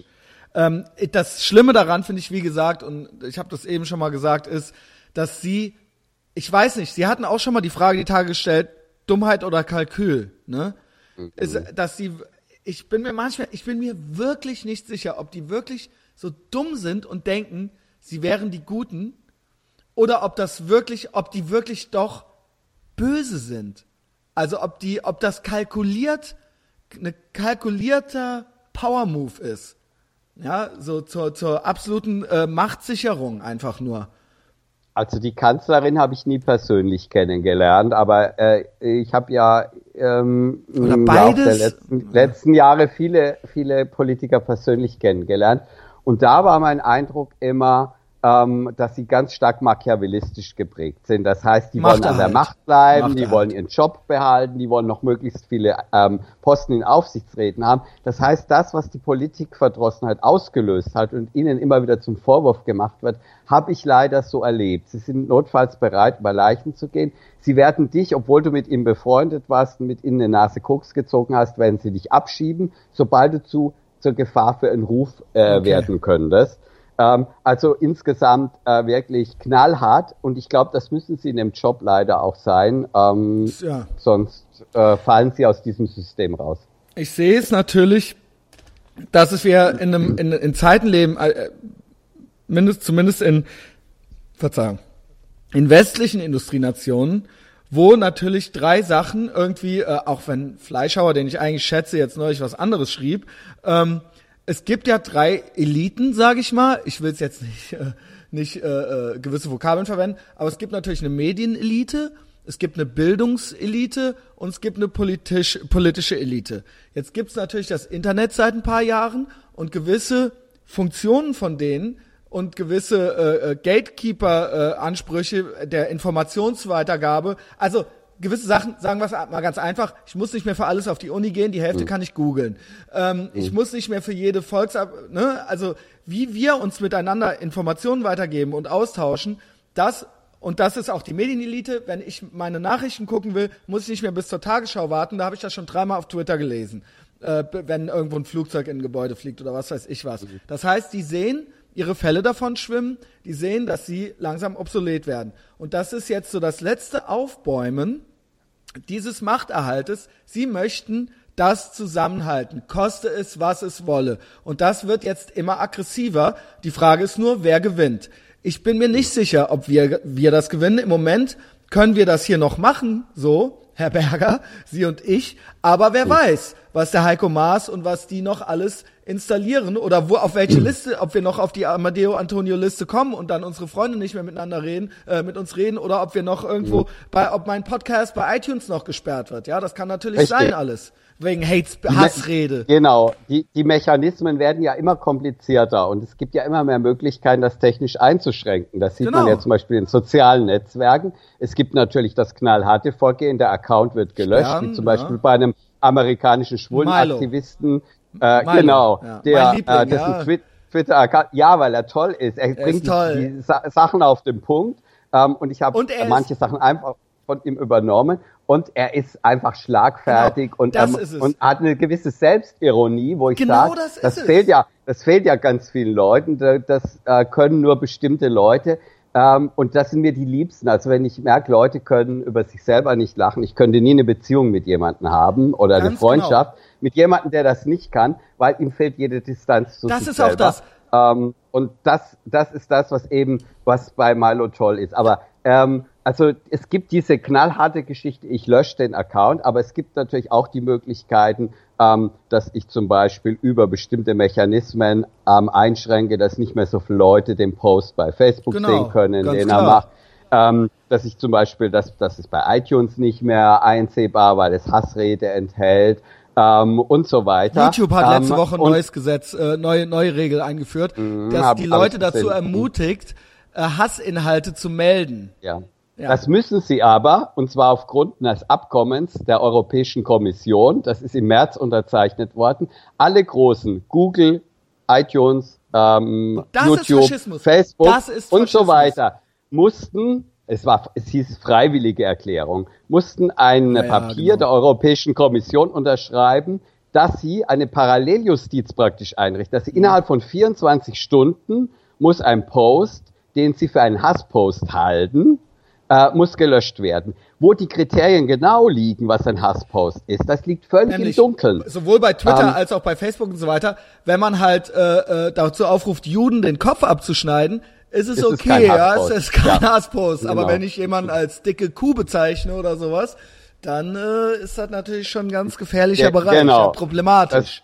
Das, das Interessante ist zum Beispiel, dass auf Facebook innerhalb von wenigen Stunden alle Atheistenseiten in der arabischen Welt gesperrt worden sind, ähm, dass da offensichtlich Kräfte dahinter waren, die diese Seiten haben alles sperren lassen, äh, weil sie angeblich gegen die Gemeinschaftsrichtlinien verstoßen. Für diese Atheistenverbände in der arabischen Welt ja. war, sind die sozialen Netzwerke die einzige Möglichkeit, überhaupt miteinander zu kommunizieren, überhaupt irgendwie sich zu organisieren. Und Facebook stellt sich hinter diese islamischen Faschisten und wirft diese Atheisten raus. Und ich kann jetzt als, ich, ich bin kein Wahnsinn. Atheist, aber wenn es darum geht, dass Atheisten frei ihre Meinung sagen können, dann Natürlich. bin ich als überzeugter Katholik der Erste, der sagt, das müssen sie können. Und ich werde dafür genauso kämpfen, wie ich erwarte, dass sie für mich kämpfen, dass ich als Katholik das kann. Und das sehe ich die Gefahr, je weiter man die Einschränkung der Meinungsfreiheit zulässt, ähm, umso mehr geht man das Risiko ein, dass irgendwann der Punkt erreicht ist, in dem die Ebene so weit abgekippt ist, dass kein Widerstand mehr möglich Ganz ist, genau. weil man ja nicht mehr die Freiheit dazu hat. Und das ist das Gefährliche das bei der gefährlich. Meinungsfreiheit. Wenn ich andere Sachen, wenn ich bei anderen Sachen nicht Widerstand leiste, dann kann ich dann vielleicht in zehn Jahren noch Widerstand leisten wenn ich bei der Meinungsfreiheit am Anfang nicht den Widerstand leiste, genau. dann ist irgendwann der Punkt erreicht, wo ich es nicht mehr kann und wo sie endgültig verloren ist. Und deswegen müssen wir das machen. Und ich mache da, Sie sind ein bisschen bekannter als ich, aber ich auch das hier soll ja seinen Beitrag dazu äh, ja. leisten irgendwo, ja. Und jeder, ne, der tausend Leute, die sich das die Woche downloaden, kann sich ja dann sein Bild machen, weil ich sehe es haargenauso. Die Leute sagen immer zu mir, also die Leute, meine Freunde, also ich bin eigentlich quasi, ich nenn's mal, ich will jetzt nicht, dass es zu prätentiös klingt, aber ich bin fast alleine mit meiner Meinung in meinem Freundes- und Bekanntenkreis, aber sie haben mich noch nicht verstoßen. Ähm, und oftmals ist es so, das heißt, ich bin quasi unter Linken, nenne ich es jetzt mal, ja. Mhm. Und es ist quasi so, dass ich immer sage, ich verachte dieses Political Correctness Ding und all dieses, all dieses von Hassrede bis Islamophobie und ich kann es alles nicht mehr hören, weil das Grundprinzip unserer Gesellschaft, unserer freiheitlichen Gesellschaft ist eben, und das schreiben die sich ja immer so auf die Fahne, ist, wenn es mit der Redefreiheit, wenn es die nicht mehr gibt, dann ist alles andere im Arsch, um es mal mit Verlaub zu sagen. Mhm. Ähm, das ist das Grundprinzip, auf dem unsere freiheitliche Gesellschaft beruht. Und wenn das nicht mehr geht, dann ist, sind wir nur noch eine Handbreit von diesem, und das meine ich ganz, genau. ganz im Ernst. Und ich sage, das Political Correctness, und das sehe ich auch mhm. in den USA, weil ich höre sehr viele amerikanische Medienangebote, ist die größte Gefahr für unsere westliche Zivilisation. Wenn ich das sage, dann lachen die Leute, dann sagen die, die Leute, wie gesagt, meine Freunde, dann sagen die, ah, aber man muss doch nicht immer nur andere Leute verletzen, bla, bla, bla. Aber darum geht es gar nicht. Darum geht es gar nicht. Wer, es gibt kein Grundrecht darauf, keine beleidigte Leberwurst zu sein. Wer entscheidet, was das ist und was das nicht ist und in welchen Bereich kommen wir dann rein. Und das geht so los und das sind gerade Leute, die dann immer Donald Trump als Adolf Hitler bezeichnen oder he's worse than Hitler oder sowas. Ne? Das kann ich zum Beispiel schon nicht mehr hören, weil das eine äh, anmaßende und auch jedem Holocaust-Überleben gegenüber Eben. eine absolute Unverschämtheit ja. ist. Aber diese und das, da sagen die immer, während den Anfängen. Nee, die Anfänge, ihr seid schuld, dass es den überhaupt gibt. Ihr seid schuld, dass es die AfD gibt. Ihr mit euren Faxen, mit eurem, mit euren Redeverboten und Sprachregelungen seid der Grund, warum diese Sachen überhaupt erst entstehen. Und das versteht ihr und, nicht. Und sie könnten ganz böse auf sich selbst zurückschlagen. Ich habe vor kurzem einen, einen Vortrag in Berlin zu dem Thema gehalten, aber auch eine kleinere Gruppe überzeugter Linker da, die gesagt haben, jetzt mach mal da mal, stell mal mal kritische Fragen, worüber ich mich gefreut habe, weil das die Möglichkeit ist, ins Gespräch das zu kommen. Das ist doch auch Redefreiheit, hab, genau. Dann habe ich gesagt, liebe Leute, stellt euch mal vor, da sitzt jetzt kein Heiko Maas und keine ähm, Anetta Kahane von der Amadeo Antonio Stiftung, sondern die Strukturen, die er geschaffen hat zur Zensur, übernimmt die AfD zusammen mit der NPD. Stellt ja. euch das mal vor, die haben jetzt diese Strukturen und diese Möglichkeit. Genau. Da seid ihr raus aus dem Diskurs. Und sie werden diese Strukturen benutzen. Deswegen generell gegen diese Strukturen der Zensur zu wenden, damit auch ihr in Zukunft noch die Möglichkeit ist, habt, ja, eure freie Meinung zu sagen. Ähm, aber solange es halt man selber nicht betroffen ist, solange die bösen Rechten zensiert werden, ähm, dann fühlt man sich wohl und kann sagen, ach, die bekommen eins auf die Nase. Aber dass das ganz schnell umschlagen kann und dass sie dann die Leidtragenden sind, äh, das, da, wenn Sie das mal realisiert haben, dann wäre es endlich an der Zeit, gemeinsam gegen solche Zensurmaßnahmen und diese Bevormundung vorzugehen. Aber genau. das, das ist natürlich ein da Überzeugungsprozess. da geht der, es nicht, äh, und da sind wir bei diesem Links-Rechts-Ding. Ich glaube, der Kulturkampf, den wir hier führen, ist nicht links gegen rechts, sondern es ist von Leuten, die autoritär sind und anderen vorschreiben wollen, wie sie zu leben, was sie zu denken, was sie zu fühlen, was sie zu tun haben und Leute, die frei sein möchten und sich äußern möchten, wie sie wollen und und und. Egal, ob das politisch so oder so rum ist und egal, wo von welcher Seite diese Autorität kommt. Ich glaube, das ist der eigentliche Kampf. Autorität gegen Freiheit und nicht genau so links gegen rechts. Das ist das neue und Ding. Genau, ja? und, und daher rührt auch die Angst davor, dass die öffentliche Meinung jetzt unzensiert veröffentlicht werden kann. Früher war das so, Leserbriefe sind ausgesucht worden von der Redaktion, gekürzt worden und so weiter. Beziehungsweise bevor etwas in den Druck gegangen ist, war da eine Redaktion gesessen und so weiter. Jetzt hat jeder die Möglichkeit, einen Blog zu starten. Jetzt hat jeder genau. die Möglichkeit, auf Facebook seine Meinung zu sagen. Und die Politikerelite, aber auch die Medienelite erschrickt auf einmal, ja, genau. sehen, Ganz wow, genau das, das ist das, was ja, ich meinte. Das ist ja die, das ist ja die, genau, als du vorhin schon, oder als Sie vorhin drüber gesprochen haben. Ach komm, wir duzen uns jetzt. Ich habe ja, gesagt, wir, wir hören mit dem Du auf. Dann, dann die Zuhörer erleben jetzt hier die ja. große Freundschaft. Ja, wir lernen ähm, uns Also kennen, wir duzen ja. uns ab jetzt, ja. ja. Ähm, also, wo die dann auf einmal erschrecken, was die öffentliche Meinung ist und glauben, man kann die öffentliche Meinung genau. bekämpfen, indem man verhindert, dass sie veröffentlicht Ganz wird. Genau. Aber ähm, das ist meine große Hoffnung, dass die öffentliche Meinung und der Drang zur Freiheit so stark sind, dass sie sich Wege suchen werden, das weiß ich um nicht. die Öff da bin ich, da bin ich halt so ein, äh, weil Optimist? bei mir im Leben, ich habe immer Glück gehabt und es ist immer alles gut gelaufen. Ich bin Angst. ich an und für sich dann doch wieder ein Optimist, obwohl ich bestimmte Ängste und Befürchtungen habe, aber wahrscheinlich ähm, nur deshalb weiterarbeiten kann und die Motivation habe, weiterzuschreiben. Ich bekomme ja für all das Zeugs kein Geld oder sowas für die meisten Sachen. Also es ist nicht so, dass ich jetzt ähm, immer alles für Gotteslohn mache aber trotzdem die Motivation habe, mich dazu engagieren und reinzuhängen, weil ich glaube, es ist noch möglich, da was zu verändern. Ähm, das ja, heißt, klar, sonst es würden wir es ja nicht notwendiger machen. Optimismus, ja. sonst würden wir jetzt beide auf dem Sofa würden liegen nicht machen, und genau. doofe Serie anschauen. aber ähm, ich finde es trotzdem, ich, und das, äh, um das nochmal zu sagen, ich finde es ist tatsächlich gefährlicher, als es so dargestellt wird. Und das ist. Das mit Sicherheit. Ne, es ist, äh, und es ist ganz, ganz schnell passiert. Und ich glaube, das kommt ein bisschen daher, weil wir natürlich verwöhnt sind, weil wir seit über 70 Jahren ähm, keinen Krieg mehr hatten oder zumindest in Westdeutschland äh, auch relativ frei waren und natürlich Generationen rangewachsen sind, die gar nicht mehr wissen, was Freiheit überhaupt, also was, was, was, was, wie wichtig das ist, also inklusive mir, ich habe auch noch nie einen Krieg erlebt, also äh, im eigenen Land, ähm, und dass man dieses Gefühl, ja, dass, äh, äh dass das dass das das Höchste und Wichtigste überhaupt ist, gar nicht mehr kennt und eigentlich nur noch versorgt sein möchte.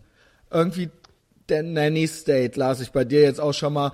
Ne? Äh, und das ist anscheinend wichtiger, weil das die Vorstellungskraft übersteigt, dieses, was wir dafür hergeben.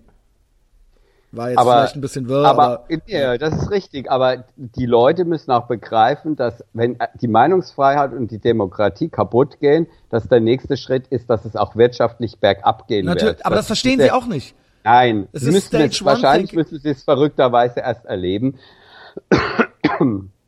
Das ist, das ist das, wo ich eben auch nicht so ein Optimist bin, aber eben noch hoffe, dass doch noch ähm, dass ein Denkprozess einsetzt ähm, mit jedem ähm, problematischen Vorfall, der kommt. Ich wünsche mir kein, äh, keine Vorfälle wie in dem Zug zwischen Ochsenfurt und Würzburg. Ähm, das wirklich überhaupt nicht. Aber ähm, also es ist halt tatsächlich so, ähm, dass die Leute das erst erleben müssen, äh, dass sie erst harte Zensurmaßnahmen erleben müssen um zu merken, boah, der, also ich merke das bei meinen Freunden, die sagen, was, deswegen bist du für vier Wochen bei Facebook gesperrt worden? Das kann doch nicht wahr sein. Ähm, also, dass erst diese Erfahrung gemacht werden muss, um da einen gewissen Widerstand heraus äh, äh, zu provozieren. Ich fra aber manchmal fragt man sich ja auch, welche Erfahrungen müssen eigentlich noch gemacht werden, um mhm. einen Widerstand zu provozieren? Nehmen wir es sind natürlich noch tausend andere Sachen seitdem passiert und ich möchte da jetzt kein Ranking machen, was wie schlimm war, aber sowohl Bataclan, Paris, als auch Orlando, Florida, hast du vielleicht auch nochmal noch, noch mal eine andere Nähe irgendwie zu, also ist natürlich äh, äh, mhm. schlimm für alle, aber natürlich, wenn, es ist ja immer so, ich hasse das auch, wenn Leute so, ähm, ja, da sind aber auch Leute gestorben, warum ist das jetzt schlimmer und so weiter. Mhm. Natürlich gibt's gewisse Dinge, die einen einfach selber mehr berühren. Ich wollte eigentlich dienstags nach dem Bataclan-Konzert auf das äh, Konzert derselben Band hier in Köln gehen. Okay. Natürlich hat mich das dann auf einer Ebene ja. irgendwo berührt, auch wenn das dann vielleicht erstmal nur menschlich und, äh, äh, ähm, ne, und, und trotzdem ist, sind andere Menschenleben genauso viel wert, aber trotzdem hat mich das dann mehr berührt, weil es um die Ecke war und weil das äh, drei Tage später hätte hier sein sollen, das Konzert. Lange Rede, keinen Sinn. Was ich sagen möchte ist, äh, äh, äh, du nanntest eben schon mal Milo, einer meiner anderen Lieblingsprotagonisten aus den USA ist Gavin, Gavin McInnes, und der ist dann nach Paris geflogen und hat dann die Leute dort interviewt danach und ähm, er hat gemeint, er hätte keinen einzigen, keinen einzigen getroffen, der das Wort Islam in den Mund genommen hätte, sondern unter anderem die Politik der Amerikaner. Und jetzt kommt's, weißt du welche Politik noch? Israel natürlich, ja, ist schuld ja, und äh, ja, ist, genau. Mh. Also ne, das, ne, das, war das, was ich gerade meinte. Was muss noch passieren? Und in Orlando genauso danach. Na, das genau. die größte Sorge war jetzt, dass Trump also danach war dann, ist ja alles ja. schön und gut, aber na toll, jetzt wird's der Trump wieder für sich nutzen. Also diese Mechanismen, die finde ich, sind so, das heißt, es, wir sind so, wir können die, auch da, es findet kein normaler, normaler, ich rede nicht von Hetzen oder so, sondern warum können die Leute, warum können wir nicht normal über diese Sachen reden, ja, das verstehe ich schon nicht und warum können wir nicht klar die Ursachen benennen für so genau. etwas, weil nur so können wir die Ursachen bekämpfen. Es geht nicht, wenn man es nicht benennt. So, nein, zu Orlando kenne ich, also am nächsten ist mir Nizza gegangen, aus persönlichen okay. Gründen. Zu Orlando kenne ich mich einfach verhältnismäßig gut aus, weil ich zurzeit ein Buch drüber schreibe, das, äh, wo das Manuskript bis Ende des Jahres fertig werden muss. Und bei Orlando war es, Orlando war es so auffällig, die ganze Geschichte, ähm, auch, dass man das Wort Islam nicht in den Mund genommen hat. Obama macht, äh, eröffnet einen Nebenkriegsschauplatz Wahnsinn. zu dem Thema, indem er die Waffengesetze Wahnsinn. benennt. Was, ich bin Irre. auch dagegen, dass wir alle mit Knarre rumlaufen. Aber, aber Orlando, das da passiert ist, das äh, ist wie die Killerspiele verbieten nach einem Amoklauf, die Killerspiele verbieten, ne? Äh, oder, oder, oder Lastwegen nach Nizza. Ähm, das ist ja, ja genau, ähm, ganz genau. genauso ja. unsinnig. Ähm, äh, Hillary Clinton war sofort auch dabei. In Deutschland gibt's die Waffengesetze nicht. Also was hat man gemacht? Man hat Merkel dafür verantwortlich gemacht, weil sie die Homo-Ehe noch nicht eingeführt hat. Mhm. Das heißt Merkel und weil sie nicht von äh, den, als sie Homosexuelle nicht ausdrücklich erwähnt hat in ihrer Ansprache, hat der Stern sich wirklich erdreistet, einen Kommentar zu bringen, äh, wo Merkel mit dafür verantwortlich gemacht wird. Ich bin kein Fan von Merkel, aber Merkel für Orlando mit zu verantwortlich ja, ja. zu machen, ist völliger Unsinn. Also lauter Nebenkriegsschauplätze, um nicht im Haus aber des David, Gehängten vom Strick reden aber zu was müssen. Muss, aber was muss dann noch passieren? Weil du sagst, äh, ja, äh, das wird dann schon, äh, dann ja. müssen die Leute eben dann dadurch aufwachen und deswegen bin ich so pessimistisch, weil ich mir denke, okay, ja. äh, was, wo, wo, dann machen wir es eben jetzt so, dann weiß ich ja jetzt, wie es abläuft, jedes Mal, wenn was ist. Ich muss mich dann anscheinend nur noch um mich kümmern und gucken, dass ich nicht unter die Räder komme. Ist natürlich jetzt ein bisschen dramatisch und übertrieben, weil ähm, ne, okay. Ja, ja, ich weiß. Ne, aber ähm, ja, also das ist das, was mich pessimistisch mach, äh, macht, äh, machen lässt, werden lässt. Und ähm, äh, diese, diese, diese Weigerung, diese Weigerung, auch vom mächtigsten Mann der Welt, von Präsident Obama, einfach das beim Namen, Kind beim Namen zu nennen.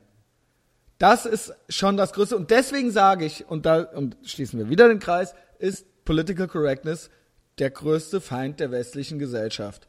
Und nicht, ja. nicht mal eigentlich der Islam, sondern den, das könnte man ja alles irgendwie äh, besprechen, aber man, wir können es ja noch nicht mehr besprechen. Da geht es ja schon los, ja. Genau so ist es. Und der Islam nutzt das nur für seine Interessen. Ja. Das heißt, da muss man sagen, Leute, wenn ihr äh, im ideologisch, aber auch ähm, sozusagen äh, physisch die Tore öffnet, dann dürft ihr euch nicht wundern, dass er reinkommt. Aber wie das heißt, kommt ihr, es?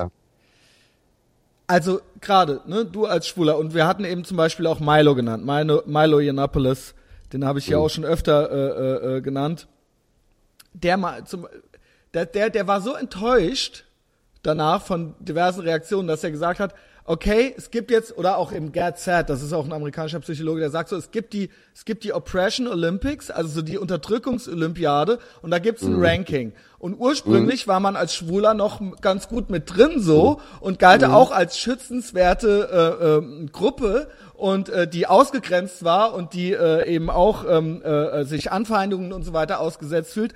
Aber es gibt jetzt andere Gruppen, die an denen vorbeigezogen sind und ganz oben steht offensichtlich es Moslem zu sein und nicht, zum Beispiel nicht schwul zu sein. Und ähm, wenn du als Schwuler von Moslems angefeindet wirst, oder zum Beispiel gibt es elf muslimische Länder, wo man, glaube ich, äh, vom Dach geschmissen werden kann, wenn man schwul ist. Ja, ja. also das ist unterschiedlich, die Todesstrafen gehängt. Todesstrafen, genau. Oder, elf, ja. elf Länder sind es aber, in denen ja. immer noch Todesstrafe aber, ist. Genau. Aber die sind alles muslimische Länder, interessanterweise. Ja, genau, genau. Wo die Scharia gilt. Ähm, und ähm, es ist in Deutschland zwar erlaubt, gegen die Homophobie in Russland zu demonstrieren, genau. die sicher nicht schön ist, aber die natürlich noch soft ist gegen das, was gegen in den äh, islamischen ja. Ländern passiert. Da würde man in Deutschland keine Demonstration zusammenkriegen. Man würde sofort als islamophob beschimpft werden. Und das ist das Tragische, ist das dass nicht, die Homoverbände, dass die Homoverbände, die praktisch die, äh, um mit Milo zu sprechen, die Schoßhündchen der Linken sind, nicht nur in den USA, sondern in Deutschland auch, dass die da sogar mitmachen und bereit sind, die eigenen Leute zu opfern, damit die, damit die finanziellen Zuschüsse für ihre Verbände erhalten bleiben, die sie vor allem von äh, damit SPD, hängt das zusammen und so weiter bekommen. Ja, natürlich hängt das Ach, damit das zusammen. Ich nicht, das wusste ich nicht. Und auch die ganze Viktimisierung hängt damit zusammen. Das heißt, Dieser Sündenstolz, dass sie ne? sich dauernd als Opfer verstehen müssen und dass ein Schwuler nichts wert ist, der sagt, ach, ich habe damit keine genau, Probleme. Genau, das ist ja bei Frauen genauso, gut. wenn die sagen, ich brauche keinen Feminismus oder sowas, dann werden die genau, auch, das ist ja ähnlich, ne? Das ist ja dann die, eine genau. andere Gruppe. Ja. Weil ohne diesen Opferstatus müssten sich die Vereine auflösen. Wir haben ähnliche Strukturen auch bei der Deutschen AIDS-Hilfe. Das zieht sich quer durch, durch diese Homoverbände. Und es kommt noch dazu, dass innerhalb der Ideologie der Homoverbände es auch nochmal eine Hierarchie bei der Wertigkeit von Homosexuellen gibt. Der weiße, Aha. schwule Mann, der sich maskulin verhält, ist zum Beispiel, steht auf der alleruntersten Stufe. ähm, so dass zum Beispiel ein Riesenprotest gab, als es in Berlin-Kreuzberg ein Kiss-In gab und dazu alle Schwulen eingeladen waren, also auch weiße schwule Männer, oh obwohl Gott. doch dort so viele Migranten leben, die sich als People of Color oder sollen, die, die Ach, heißt das in kein, Deutschland jetzt auch schon Türke, so? Kein, ja, kein Türke sagt, ich bin People of Color, sondern sagt, ich bin hier in Berlin geboren und fühle mich hier wohl und, und äh, wohne in Kreuzberg, ich bin Kreuzberger. Aber da gibt es die bestimmten Ideologen, die gesagt haben, nein, hier ist das Reich der People of Color, die weißen Cis-Männer, die herkommen, um zu knutschen, die provozieren das und wollen praktisch da ähm, wieder die People of Color unterdrücken. also ähm, das ist eine ja, ganz verrückte Geschichte. Und auch die äh, die die Chefin des Schwulen Museums hier in Berlin hat mitgemacht bei dieser komischen Hierarchisierung. Sie selber eine Lesbe. Und sie sagt, der, die größte Gefahr für schwule Männer äh, geht von schwulen Männern selber aus ähm, und von Islamkritikern, von Muslimen auf keinen Fall. Das What? ist Angstmache der Rechtspopulisten. Das hat sie in einem Interview mit der Süddeutschen Zeitung gesagt. Die Süddeutsche Zeitung hat sie dann gesagt, hat dann gesagt, ja, aber der David Berger zum Beispiel aus Berlin, der sagt doch, das ist eine große Gefahr. Ja, diese Rechtspopulisten, die wollen das natürlich so, um das zu instrumentalisieren für ihre Interessen. Ähm, also das sagt sie und sie hat dann zur Belohnung in Köln beim CSD die Ehrnadel des Kölner CSDs bekommen für ihre Ansichten. Also da wird schon ganz bewusst innerhalb dieser Netzwerke eine Stimmung erzeugt, äh, wo man sagen muss, ähm, da sorgt man dafür, dass die Probleme weiter bestehen, ähm, dass es tatsächlich so ist, ähm, dass der Islam auch für Männer, für Schwule in Deutschland zu einer Gefahr werden kann, obwohl man es äh, wirklich dagegen arbeiten könnte, auf vernünftige Na, Weise, ganz ähm, ohne ja. irgendjemanden zu diskriminieren, indem man das Kind beim Namen würde und die Probleme nennen würde und die Probleme benennen. Denn die eigentlich Leidtragenden der Islamophobie im Islam sind junge Muslime. Ich habe in meiner, ich bin jetzt schon ein alter Mann, ich habe in der, seitdem ich bin seit 25 Jahren schwul unterwegs und habe immer wieder junge Muslime kennengelernt. Ich weiß, wie schlecht es ihnen ging, wie die Familie sie psychisch Na, ruiniert hat aufgrund die, ihres also, Ja, nicht, ja aber, oder sie machen sie Also es gibt ja auch kaputt. schon Ehrenmorde, es gibt ja schon äh, auch Ehrenmorde, wenn, ne, wenn die Tochter mit dem Christen schläft, da will ich gar richtig. nicht wissen. Und wir haben, wir haben auch türkische Ehrenmorde an schwulen Männern schon erlebt. Ähm, all das haben wir erlebt die eigentlich Leidtragenden sind ja auch People of Color, dieser Mus um mal in dieser Sprache dieser Leute zu bleiben, dieser muslimischen Islamophobie. Das heißt, wenn ich dagegen anrede, dann mache ich das gar nicht in meinem eigenen Interesse. Ich habe ja, genau. auch hier in Berlin nie Probleme mit äh, mit äh, ich habe in Köln in Kalk gewohnt, äh, 15 Jahre ähm, hat nie, mich hat nie irgendjemand dumm angemacht. Das heißt, es hat gar nichts mit mir persönlich zu tun, mit persönlichen Problemen. Es hat damit zu tun, dass ich junge Muslime kennengelernt habe, die sich in Köln in den Rhein gestürzt haben, die sich mit Drogen kaputt gemacht haben, die in der Psychiatrie gelandet sind, äh, die sich selbst auf andere Weise umgebracht haben. Das sind die eigentlich Leidtragenden. Und wenn ich gegen die Islamophobie im Islam spreche, dann mache ich das vor allem für diese Menschen, deren Schicksal mir wirklich nahegegangen ist. Mhm. Und es ist ja nicht, klar, ne? Schwule, aber das nächste sind ja auch, und das sind ja alle, die, die an diesem äh, äh, äh, Stockholm-Syndrom leiden, das nächste sind ja Frauen auch. Und natürlich eben auch die jüdische Gemeinde. Und so groß ist sie nicht. Und wir können eigentlich froh sein, dass es wieder eine gibt, zum Beispiel auch in Köln, ja. Und das sind ja Leute, die, das sind Leute, die sowas gar nicht mehr zur Anzeige bringen, weil sie ja eh schon gar nicht anders kennen, so, ne? Aber die natürlich auch sich irgendwann fragen, wenn das hier immer, wenn das, wenn das, sagen wir mal, wenn den anderen auf die Schulter geklopft wird, noch dauernd dafür, mhm. für ihre Beschissenheit so, dass die sich dann irgendwann fragen, ja, so, Alter, was, was will ich denn hier eigentlich noch, ja? Ähm, die uns dann mhm. verlassen. Genau, das, und das ist, wir, das ist was, was mich Frankreich, wirklich, in ja, Frankreich und das trifft lang. mich. Ja, wir haben eine große Auswanderungswelle in Frankreich und wir wissen aus der Geschichte, immer wenn die Juden weggegangen das sind dann bestimmten Ländern, war das ein Alarmzeichen. Ja. Das war ein Alarmzeichen dafür, dass das Land ganz übel sich genau. verwandelt und zwar aus in, in, in, der, in der geistigen Hinsicht verwandelt, aber auch in der wirtschaftlichen Hinsicht verwandelt. Das sollte den Leuten zu denken geben. Brain Drain Wir haben in Deutschland es, ja, ja auch und, ähm, und das, Leute das, dabei. Ja, genau. Und das ist äh, ohne jetzt in eine positive Diskriminierung zu verfallen, Nein, aber, aber wir, wissen, das, meine, wir ja. wissen das aus, ja, wir wissen das aus der Geschte. Ähm, und wenn eben der Chef des, äh, der, der, ähm, der, des deutschen Mos Muslimverbandes sich hinstellt und sagt, die Muslime sind die Juden des oh, 21. Jahrhunderts, so dann muss ich sagen, dann muss ich sagen, das ist eine Beleidigung an alle Juden. Ähm, das ist eine Relativierung des Holocaust. Und gerade wenn ich das als, als, als äh, Moslem mache, den Holocaust relativiere, ja, genau. wo ich weiß, dass äh, die Muslime in aller Welt ein ganz großes Problem mit Antisemitismus haben. Das heißt, äh, auch bei, unter den Flüchtlingen Antisemitismus ein ganz großes Problem darstellt, dann ja. bin ich mit solchen, Aussicht, an, äh, mit solchen Aussagen einfach vorsichtig. Auch wenn sie nicht antisemitisch gemeint war, sollte ich mit solchen Aus Doch, äh, Aussagen vorsichtig sein. Das kann ich jetzt, äh, kann also ich, jetzt ich unterstelle nicht, nicht tatsächlich, und das ist von mir ein Vorurteil, ich unterstelle jedem Moslem schon, dass es, dass er latent, latent antisemitische Züge in sich hat, weil ich das wirklich noch nie, noch nie gegenteilig erlebt habe. Wenn man einfach, selbst bei moderaten Menschen, das Wort Israel einfach fallen lässt, kann man mal gucken, was die für ein Gesicht machen. So. Ja. Das heißt, wie gesagt, ich kenne nicht alle anderthalb Milliarden auf der Welt so, aber meine quasi statistische Wahrnehmung ist, ne, fast so ist es fast nur noch bei richtigen Linken. Ja, ja. ja? Nein, ich, ich, ich, ja, ich, ich, ich äh, habe die Erfahrung selber gemacht, dadurch, so, dass ich David Berger, dadurch, dass ich David Berger heiße und den Islam kritisiere, bekomme ich auch ja. ganz viele böse Mails und das heißt immer die Judensau, Natürlich. weil man denkt, ich wäre, ich wäre Jude aufgrund meines Namens. Ähm, und das ist etwas, was ich im Polen erlebt habe, ähm, als ich dort äh, hab, mich habilitiert habe, hat mich ein Geistlicher gefragt, ob ich denn Jude sei ähm, und ein entsprechendes Gesicht dazu gemacht hat. Oh. Also es gibt auch in der katholischen Kirche noch in manchen Bereichen. Klar, klar. Ähm, aber ähm, es hat lang nicht diese Dimensionen und Ausmaße wie in der muslimischen Welt. Ja, ähm, so. Und ich, wie gesagt, ich erlebe das immer. Ich werde immer wieder als Judensau beschimpft. Ähm, sobald ein islamkritischer Artikel wieder gekommen ist, auf Twitter, auf Facebook, ähm, per Mails bekomme ich immer wieder diese Beschimpfung. Da sieht man, was für ein Antisemitismus am Kochen ist, auch innerhalb von Deutschland.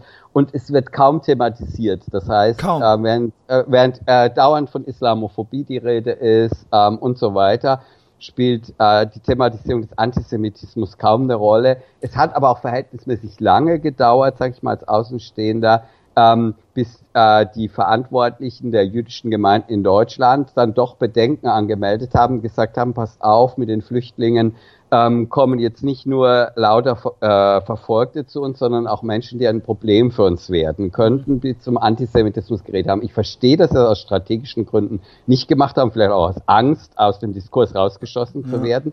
Ähm, inzwischen sprechen sie Gott sei Dank da Klartext ähm, und, und benennen das aber es wird kaum wahrgenommen in der Gesellschaft, mhm. ähm, auch durch die Medien nicht. Das heißt, äh, wir müssen uns nur die Süddeutsche Zeitung anschauen, eine sehr große deutsche äh, Tageszeitung, die kein Problem hat, auch immer wieder anti-israelische bis antisemitische ja, Artikel zu veröffentlichen. Und der Taz ist ja auch immer hin und wieder, es ist keine große, aber Ne, diese haben Nein, sie hatten aber Jahre, jahrelang Mitarbeiter, ähm, der übelst antisemitisch war in der Vergangenheit, der jetzt zum Islam übergetreten ist unter dem Applaus ah. äh, der Muslime in Deutschland. Ähm, ja, was ich witzig finde, ähm, also erstmal auch das mit Milo, äh, um das mal auf Deutschland zu übertragen. Du hast vollkommen recht und das finde ich, das fehlt hier noch viel zu sehr. Wir Deutschen sind gelten ja eh nicht als lustigstes Land der Erde äh, gerade, aber ich finde halt eh dass alles so eine gewisse, wir müssen es, falls ich mich da überhaupt, ich weigere mich ja eh in irgendeine Schublade oder zu irgendeiner Gruppe zu gehören, aber wenn wir irgendeinen Diskurs haben wollen, müssen wir auch witzig und selbstreflektiert sein. Äh, das müssen wir, weil sonst verlieren wir die Leute, mit wir, was weiß ich, wer damit gemeint ist, weil das ist eigentlich das, was mich an fast allen äh, Gruppen am meisten abschreckt und abturnt, mhm. ist, die absolute Humorlosigkeit, sowohl beim Feminismus zum Beispiel, als auch bei, was weiß ich, äh, ähm, bei all, die, bei all die Linke oder was auch immer. Das ist eine bei den Rechten auch, bei den Rechten, bei den Rechten auch, auch, auch genau, wollte ich auch sagen. Habe ich neulich in, ja, in einem Podcast ja. gesagt, auch die AfD und so weiter. Aber wenn ich zu Absolut den Amerikanern gucke, wenn ich zu den Amerikanern gucke, das sind die witzigsten Typen, sind die, die jetzt zu dieser libertär-konservativen mhm. aus dieser Ecke kommen. Das sind für mich und ich und die ganze Medienelite von Daily Show bis was weiß ich was. Es ist eine low-hanging langweilige Fruit nach der anderen. Ja, Trump ist Hitler, Trump hat dies, Trump bumst seine Tochter, was weiß ich was. Who cares, ja? Aber was so ein Gavin und so ein Milo machen, das ist nicht nur wichtig inhaltlich, sondern das ist meiner Meinung nach gefährlich, auch hat so einen Hauch von Gefahr und es ist richtig witzig. Und das äh, muss hier auch noch mehr passieren, ja. Also ich, ich ja, natürlich, ja. und das ist witzig, weil es den Punkt trifft. Das heißt, es ist kein, genau. ist kein, sind keine dummen Gags, die genau. auch mal, ähm, wenn man betrunken ist, ganz lustig sein können. Aber es sind wirklich, ist überlegter Humor, der den Punkt trifft und deswegen auch so lustig ist. Und manchmal muss man echt sagen, ist ähm, auch Humor und Ironie das Einzige, was einen überhaupt überleben lässt, wenn man sich die Verrücktheit von manchen äh, politischen Situationen anschaut. Zum Beispiel, der Richtig, macht ja auch viel ja. Äh, mit Humor, sage ich mal. Ich will das jetzt nicht genau. zerreden, aber der ist ja ja. Also äh, den habe genau. ich übrigens auch noch, den, der, der kommt auch noch demnächst, ja. Also es geht hier richtig okay. los jetzt mit so mit diesen prominenten Menschen hier. Ähm, hast, ja. hast du ein gutes Schloss an deiner Tür? Das war, wäre jetzt noch eine Frage. Ich habe tatsächlich noch ein Stahltor hier davor. Ähm, okay. Hast du Angst? Also ähm, ich persönlich bin so jemand, der eigentlich so gut wie keine Angst hat, der, weil er immer im Leben Glück hatte, nie was passiert ist ähm, und deswegen durch die Welt schusselt, ohne irgendwie Angst zu haben, was vielleicht auch geholfen hat, dass äh, mir nie was passiert ist. Ähm, mehr Angst haben eigentlich mehr die, Leute, also meine Freunde, mein Partner, die sagen, boah, sei mal ein bisschen vorsichtig, ich habe Angst, dass ich irgendwann nach Hause komme und du hier tot in der Wohnung liegst ja. oder dass, dass jemand an der Tür klingelt und dir oder einen, vielleicht äh, einmal, einmal mit Salzsäure ja. über den Kopf Oder dir eine reinhaut, das reicht ähm, ja schon, ja. Äh, richtig. Ähm, das sind so Dinge, ähm, wo ich aber sagen muss, ähm, das kann natürlich, ich kann auch in die U-Bahn steigen und ja, da kann gut, ein Bekloppter ja. mit einem Messer okay. durchrennen und so weiter. Ähm, und ich habe eben die Erfahrung gemacht, dass, ähm, also es gibt zum Beispiel hier in Berlin einen sehr Linken, der im Netz immer wieder gegen mich agiert, für den ich die schwule Nazi-Fotze bin, das schreibt er immer so. ähm, ähm, der auch für queer.de arbeitet, ab und zu mal. Die äh, schwule äh, Ähm, und ähm, den, den habe ich einmal gesehen am Neulendorfplatz, als ein schwules Event war. Da stand er mit seinem Fotoapparat und er hat mich kommen sehen. Der wollte mir mal den Schäkel einschlagen und ich bin direkt auf ihn zugegangen. Hat er um, ist er umgedreht und ist geflüchtet. Also ähm, die, es ist nochmal ein Unterschied. Diese ganzen gewalttätigen Pöbeleien im Netz und so weiter kommen in aller Regel meiner Erfahrung nach von Leuten, die, wenn sie einem gegenüberstehen, ähm, nicht mal den Mut haben, einem ihre Meinung zu sagen. Das sehe ich ja auch an der äh, netten Frau von der Taz, die ganz gemütlich mit mir gefrühstückt und zu Abend gegessen hat und nie irgendein böses Wort verloren hat und nur den Mut hatte, das dann schriftlich in der Taz zu machen. Ich habe so Sachen hier auch schon öfter gesagt. Man möchte natürlich jetzt nicht deswegen irgendwelche Spinner ermutigen, das jetzt dann endlich morgen mal zu machen, so ja, ähm, äh, so trau dich doch mäßig. Äh, aber ähm, es ist tatsächlich so, also ich finde das ja toll, was du machst und das ist ja auch einer der Gründe, warum ich dich äh, anschrieb. Ähm, ich finde es auch ganz wichtig und ich frage das deshalb mit der Angst, weil du ja eindeutig dein Gesicht ganz äh, unzensiert in den Wind hältst. Das ist dein Name, du bist das, du heißt so. Ich habe ja auch schon äh, Sachen gesagt, die kontrovers sind. Wie gesagt, bei mir geht's auch oft um ganz andere Sachen. Aber für mich war es auch immer von Anfang an wichtig, dass ich das bin und dass äh, das nicht irgendein Pseudonym ist und irgendeine mhm. Comicfigur äh, als Profilbild oder sowas.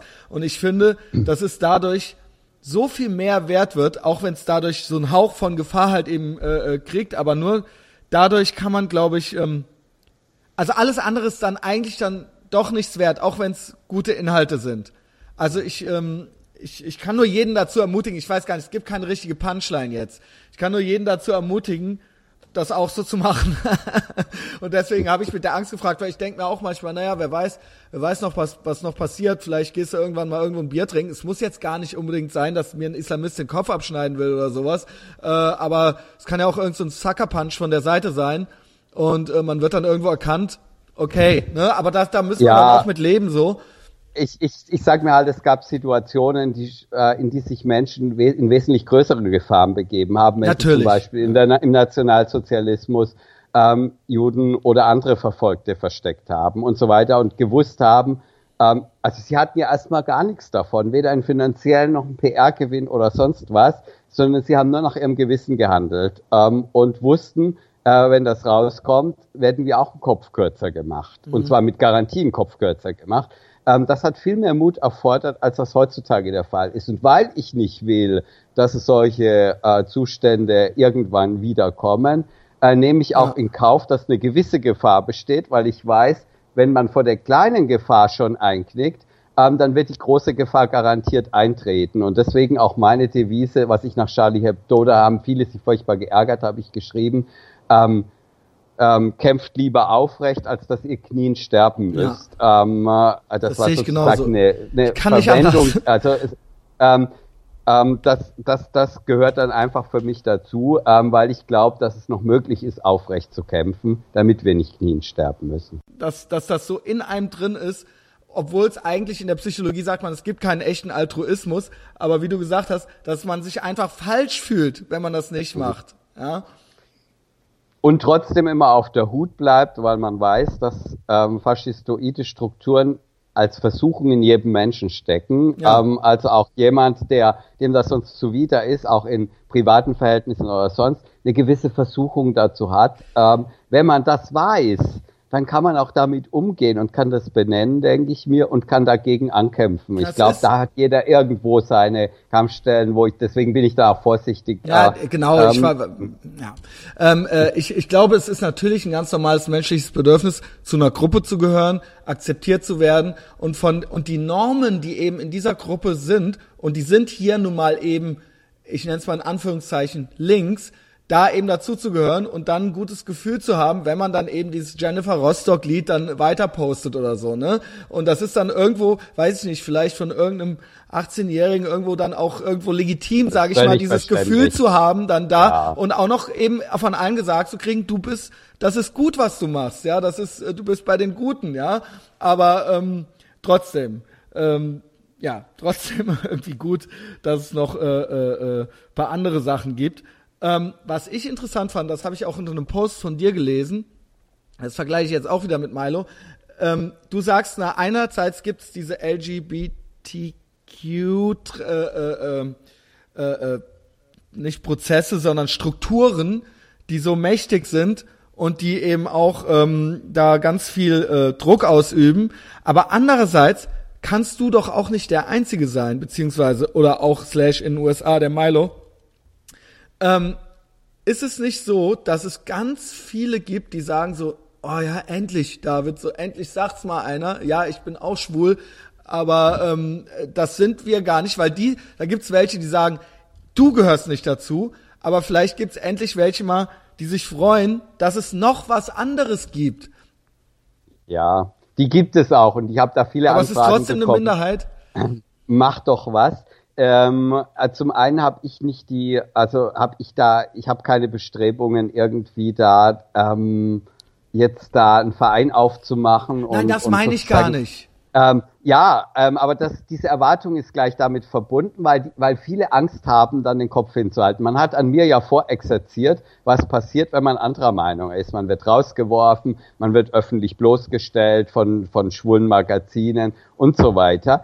Ähm, und da haben viele Angst. Aber ganz, ganz viele, ich würde sagen 80 Prozent ähm, der Konservativen, äh, in Anführungszeichen Schwulen, haben sich längst aus dieser ganzen Bewegung verabschiedet. Sie leben ganz normal ihr schwules Leben, wie es ihnen gefällt, aber beschäftigen sich mit anderen Dingen. Das ist inzwischen ja auch eine äh, Entwicklung, die ich auch gemacht habe. Das heißt, Gay Stream mache ich kaum noch, ähm, sondern mache jetzt Philosophia Perennis und beschäftige mich mit politischen Fragen, die jetzt nicht nur Homosexualität betreffen, sondern die auch die Meinungsfreiheit betreffen, ja. ähm, die äh, die Flüchtlingsdebatte betreffen, die philosophische Fragen betreffen, weil ich glaube, ähm, dass eben selbst die homosexuellen Männer, für die die Frage, ob es eine Homo-Ehe gibt oder Adoptionsrecht für Homosexuelle, ganz, ganz sekundäre Fragen sind. Für die ist es wichtiger, kann ich in Sicherheit leben, habe ich die Freiheit, als Schwuler zu leben, ähm, krieg, wie ist mein, wie ist mein, sind meine Verhältnisse am Arbeitsplatz äh, und so weiter. Das heißt eben die Probleme, die andere Menschen haben, auch erstmal primär haben und dann nur sekundär die Frage, ob das jetzt Lebenspartnerschaft heißt, was sie mit ihrem Freund haben oder Ehe heißt, ist den meisten eigentlich völlig egal. Aber das sind ja die Themen, für die die großen Homo-Verbände kämpfen und wo sie so tun, als ob das Heil der Welt davon abhängig wäre. Und das ist eben die, die Fehlbesetzung. Und da hat dann keiner von denen, von diesen Menschen keiner mehr Lust, sich reinzuhängen. Sie sind weggegangen und es ist im Grunde genommen ein ganz kleiner Zirkel an Berufshomos, die auch vom Staat finanziert werden, von den Parteien finanziert werden, dafür, dass sie den linken und grünen Kurs fahren. Das heißt, der LSVD zum Beispiel, der größte äh, oder der Lesben- und Schwulenverband Deutschland, der dann in der Regel immer zitiert wird zu Homo-Fragen, ist eine Kreation des grünen Politikers Volker Beck, ähm, der diesen Verband gegründet hat und der bei der Wahlempfehlung halt immer schön brav in Berlin empfiehlt, die Grünen zu wählen, in Köln die SPD zu wählen, je nach der Partei, die ihnen da am nächsten steht. Okay, Also wie gesagt, ich wollte dir jetzt gar nicht auftragen, einen mhm. neuen Verein zu gründen. Ich dachte nur, dass viele sich so, ah, ach, guck mal, das gibt's auch noch, weil es gibt ja dieses Prinzip der Schweigespirale, dass man immer denkt, na, ich bin der Einzige und weil es keinen anderen gibt, ich halt besser die Klappe und so weiter und dadurch entsteht immer mehr dieser Eindruck. Aber da, ich dachte, vielleicht gibt's auch jetzt so einen neuen Aufbruch irgendwie, dass man sagt, ey, wir müssen gar nicht so sein. Äh, wir können so sein und seid ihr Spinner doch weiter so oder was weiß ich was. Das hätte mich jetzt interessiert, ob man da irgendwie was spürt. Also, also der Aufbruch, der ist schon lange da, ähm, aber er wird nicht dieses nicht aktenkundig. Ja. Er wird eben nicht aktenkundig, weil zum Beispiel in eine Talkshow will man einen typischen Schwulen einladen, also der dem Stereotyp entspricht und der dann auch für die Homo-Ehe, fürs Adoptionsrecht ja. ist. Äh, man möchte keinen Milo haben in einer Talkshow. In den USA ist das was anderes, Obwohl, weil er da eben ein Standing hat. Aber in und auch für Quoten sorgt, ja. Also ja, eben. Ähm, und ähm, das, da ist Deutschland oder Europa noch nicht so weit, sondern da ist eben diese tröge Einheitsmeinung, die vorgegeben wird. Dann setzt man eine Erika Steinbach dagegen ähm, oder, äh, oder eine Gabriele Kubi, ähm, die dagegen sind und die sind dafür und es werden die ewig gleichen Argumente ausgetauscht und es ja. findet kein Dialog statt. Ähm, ich habe es dann äh, geschafft, dass ich zum Beispiel mit den ganzen Pirinci-Anhängern und mit Pirinci in Was Dialog ist eingetreten mit dem? bin. Mit dem hast du doch Beef. Ähm, Steht auch bei Wikipedia. Richtig, ja, wir hatten richtig Stress. Aber eigentlich seid ihr doch 99% deckungsgleich, oder nicht? Äh, eigentlich ja, ja aber als, als ich dann, als ich dann für die Meinungsfreiheit und dafür eingetreten bin, dass er richtig zitiert wird, dass er nicht mundtot gemacht wird aufgrund falscher Zitate bei seiner Begida-Rede, haben ganz viele Leute geschrieben, oh, ich habe früher mit Schwulen große Probleme gehabt, aber die sind ja gar nicht alle so wie Volker Beck. Also, ähm, dass die dann durchaus, ähm, dass das eben Leute sind, die auch Vorurteile haben und diese Vorurteile ganz schnell behoben werden können Ganz da müssen genau. Sie ja jetzt nicht unbedingt mich kennenlernen, sondern können Sie auch tausend andere Schwule kennen. Es in, gibt aber ja genügend Schwule, die eben nicht diesem Stereotyp entsprechen. Ähm, aber ähm, die werden, die geraten sozusagen gar nicht erst in die Öffentlichkeit, beziehungsweise werden nicht gezeigt, weil es nicht in das Schubladenweltbild unserer Medien passt. Aber das ist, ah, jetzt haben wir doch noch zwei kleine Fässchen aufgemacht. Also erstens hast du recht, also ob es ein Milo da oder du hier bist, ich glaube, ganz vielen Leuten ist erstmal klar geworden, Moment mal, ich habe ja generell eigentlich gar nichts gegen Schwule, ich habe nur was gegen die Schwule und äh, eigentlich gar nicht die Sexualität. Ähm, so genauso wie ich auch äh, immer sage, ähm, nicht nur ich, andere sagen das glaube ich auch, es gibt gar keinen, glaube ich, diesen echten Rassismus, den gibt es nur ganz, ganz wenig. Ähm, weil wenn jemand cool ist, ist der cool. Und dann fragt keiner nach der Geburtsurkunde. Genauso ist es, glaube ich, ähnlich mit der Sexualität so. Ähm, ich glaube nur, alles andere ist ideologisch. Ja, wenn jemand äh, ein Problem mit dem Islam hat, dann ist das nicht rassistisch, weil das der Islam ist eine Idee, das ist eine Ideologie. Und wenn ich deine Idee doof finde, dann ist das nicht rassistisch. Der Islam ist keine Ethnie, ja, in dem genau Sinne. So und genauso ist es glaube ich, ähnlich, dass viele, und das wussten, wissen viele nicht, weil es gibt ja auch einen Pierre Vogel, der ist Deutscher, der ist Islamist und äh, das ist dann nicht rassistisch, den Typen äh, scheiße zu finden, so, ne? Und, nee, ähm, nicht wirklich. Nee. Und ähm, ähnlich denke ich mal, dass vielen Leuten erst gerade mal klar wurde, dass sie gar nichts gegen Schwule haben und das ist ein großer Verdienst von dir, glaube ich. Also, ähm, ja, also das las ich neulich ja, wieder irgendwo. Ähm, ja, ja, das hat, äh, das, das hat äh, eine gute Freundin von mir gesagt. Da hast du mehr erreicht in wenigen Monaten, indem ja. du mit den Leuten geredet hast. Vielleicht noch ein Beispiel, also was ich auch, man hat mir schwerste Vorwürfe gemacht, weil ich hier bei den Lebensschützern der CDU aufgetreten bin und einen Vortrag über Gender Studies gehalten habe. Juhu als ich, als ich im Aufzug stand, ähm, mein, mein Freund war noch oben im Vortragsraum, hat noch mit Leuten geredet, hat ein extrem konservativer CDUler und Katholik zu mir gesagt, ihr Mann wartet noch oben im Vortragsraum.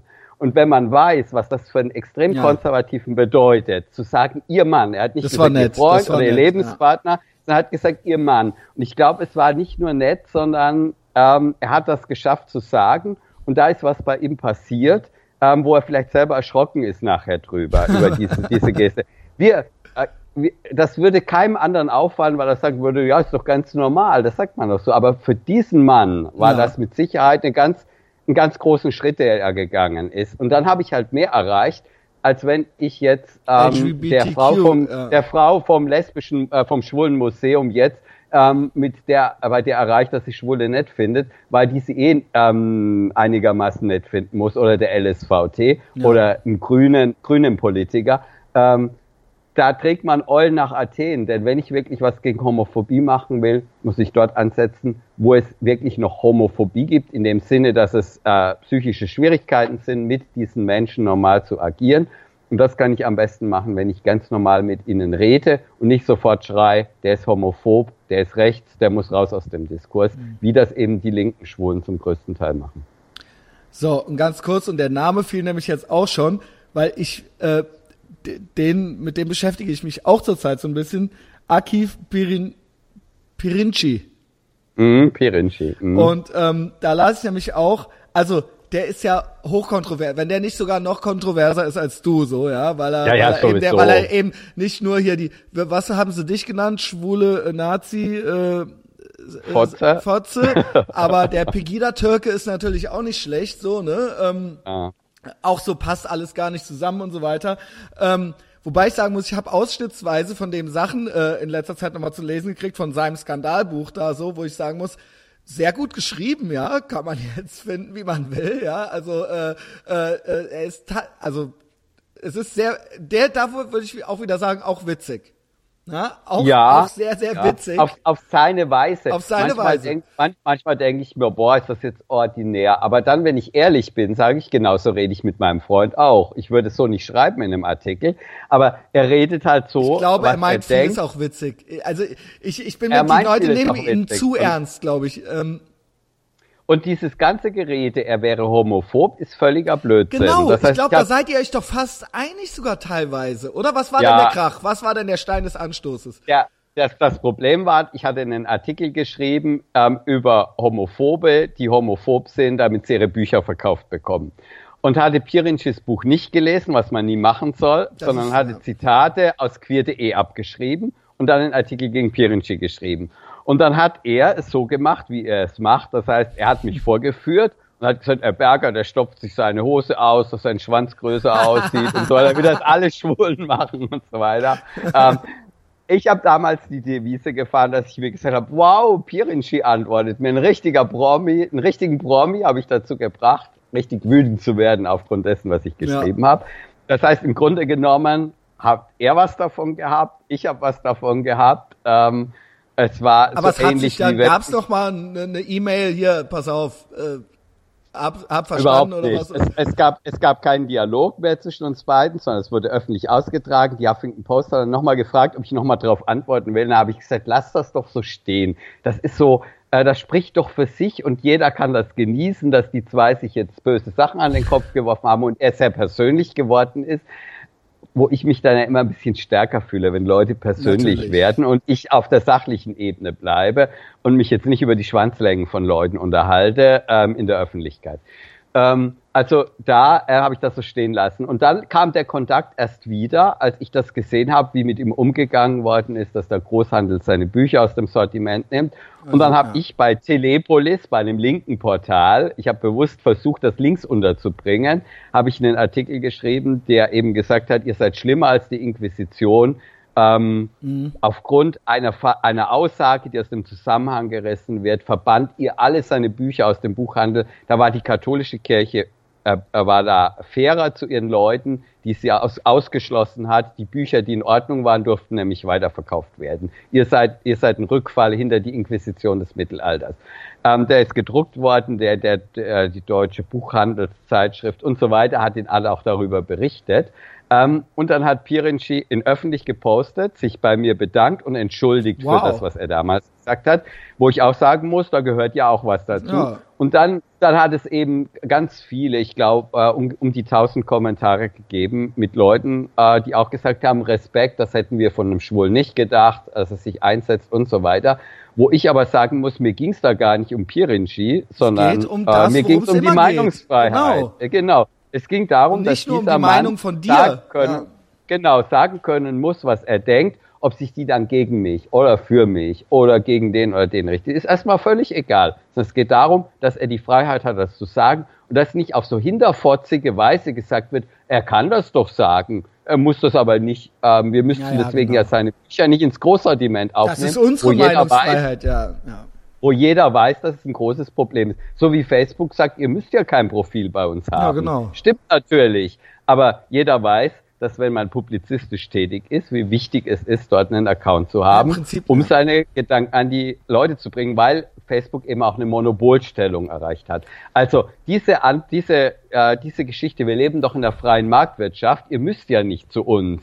Ähm, das ist natürlich der Weg, eine moderne Zensur untergründig auszuüben, auch indem Terror auf Werbekunden ausgeübt wird, die zum Beispiel bei der jungen Freiheit ähm, Werbung gemacht haben, um die finanziell tot zu machen. Und dann gleichzeitig zu sagen, oh, nö, jetzt findet doch keine Zensur statt. Die findet halt auf andere Weise statt. Dann. Also das Problematische daran finde ich nicht, dass es eine äh, private Firma ist. Das Problematische daran finde ich, dass Politiker zu denen hingehen und sagen, dass ein Heiko Maas oder und auch ein Obama oder das vor der UN quasi hm. Leute mit Hassrede, äh, äh, weil sie halt irgendwelche dicke Feministinnen sind oder sowas, die dann da beleidigt wurden, die dann vorgeladen werden vor der UN. Und das ist dann eine Einflussnahme auf diese sozialen Netzwerke. Wäre das einfach nur ein privater Laden, wo einer sagt, ja, ich will aber hier äh, das und das so und es so machen, dann ist es auch, dann würde ich noch sagen, ist okay. Aber diese Verknüpfung von Politik und äh, mit diesen Plattformen, das finde ich ekelt mich an, ja, und macht mir Sorgen. Ja, weil wenn sie ja. die mal alle unter Kontrolle gebracht haben, fällt eben die genau. bisherige Möglichkeit, die öffentliche Meinung auch zu veröffentlichen, was für mich ein ungeheurer Schritt hin zu einer Demokratisierung unserer Gesellschaften war. Das Internet als Möglichkeit, ähm, dass Menschen sich auch Gehör verschaffen können, die vorher aussortiert worden sind, äh, im Hinblick genau. auf die veröffentlichte Meinung.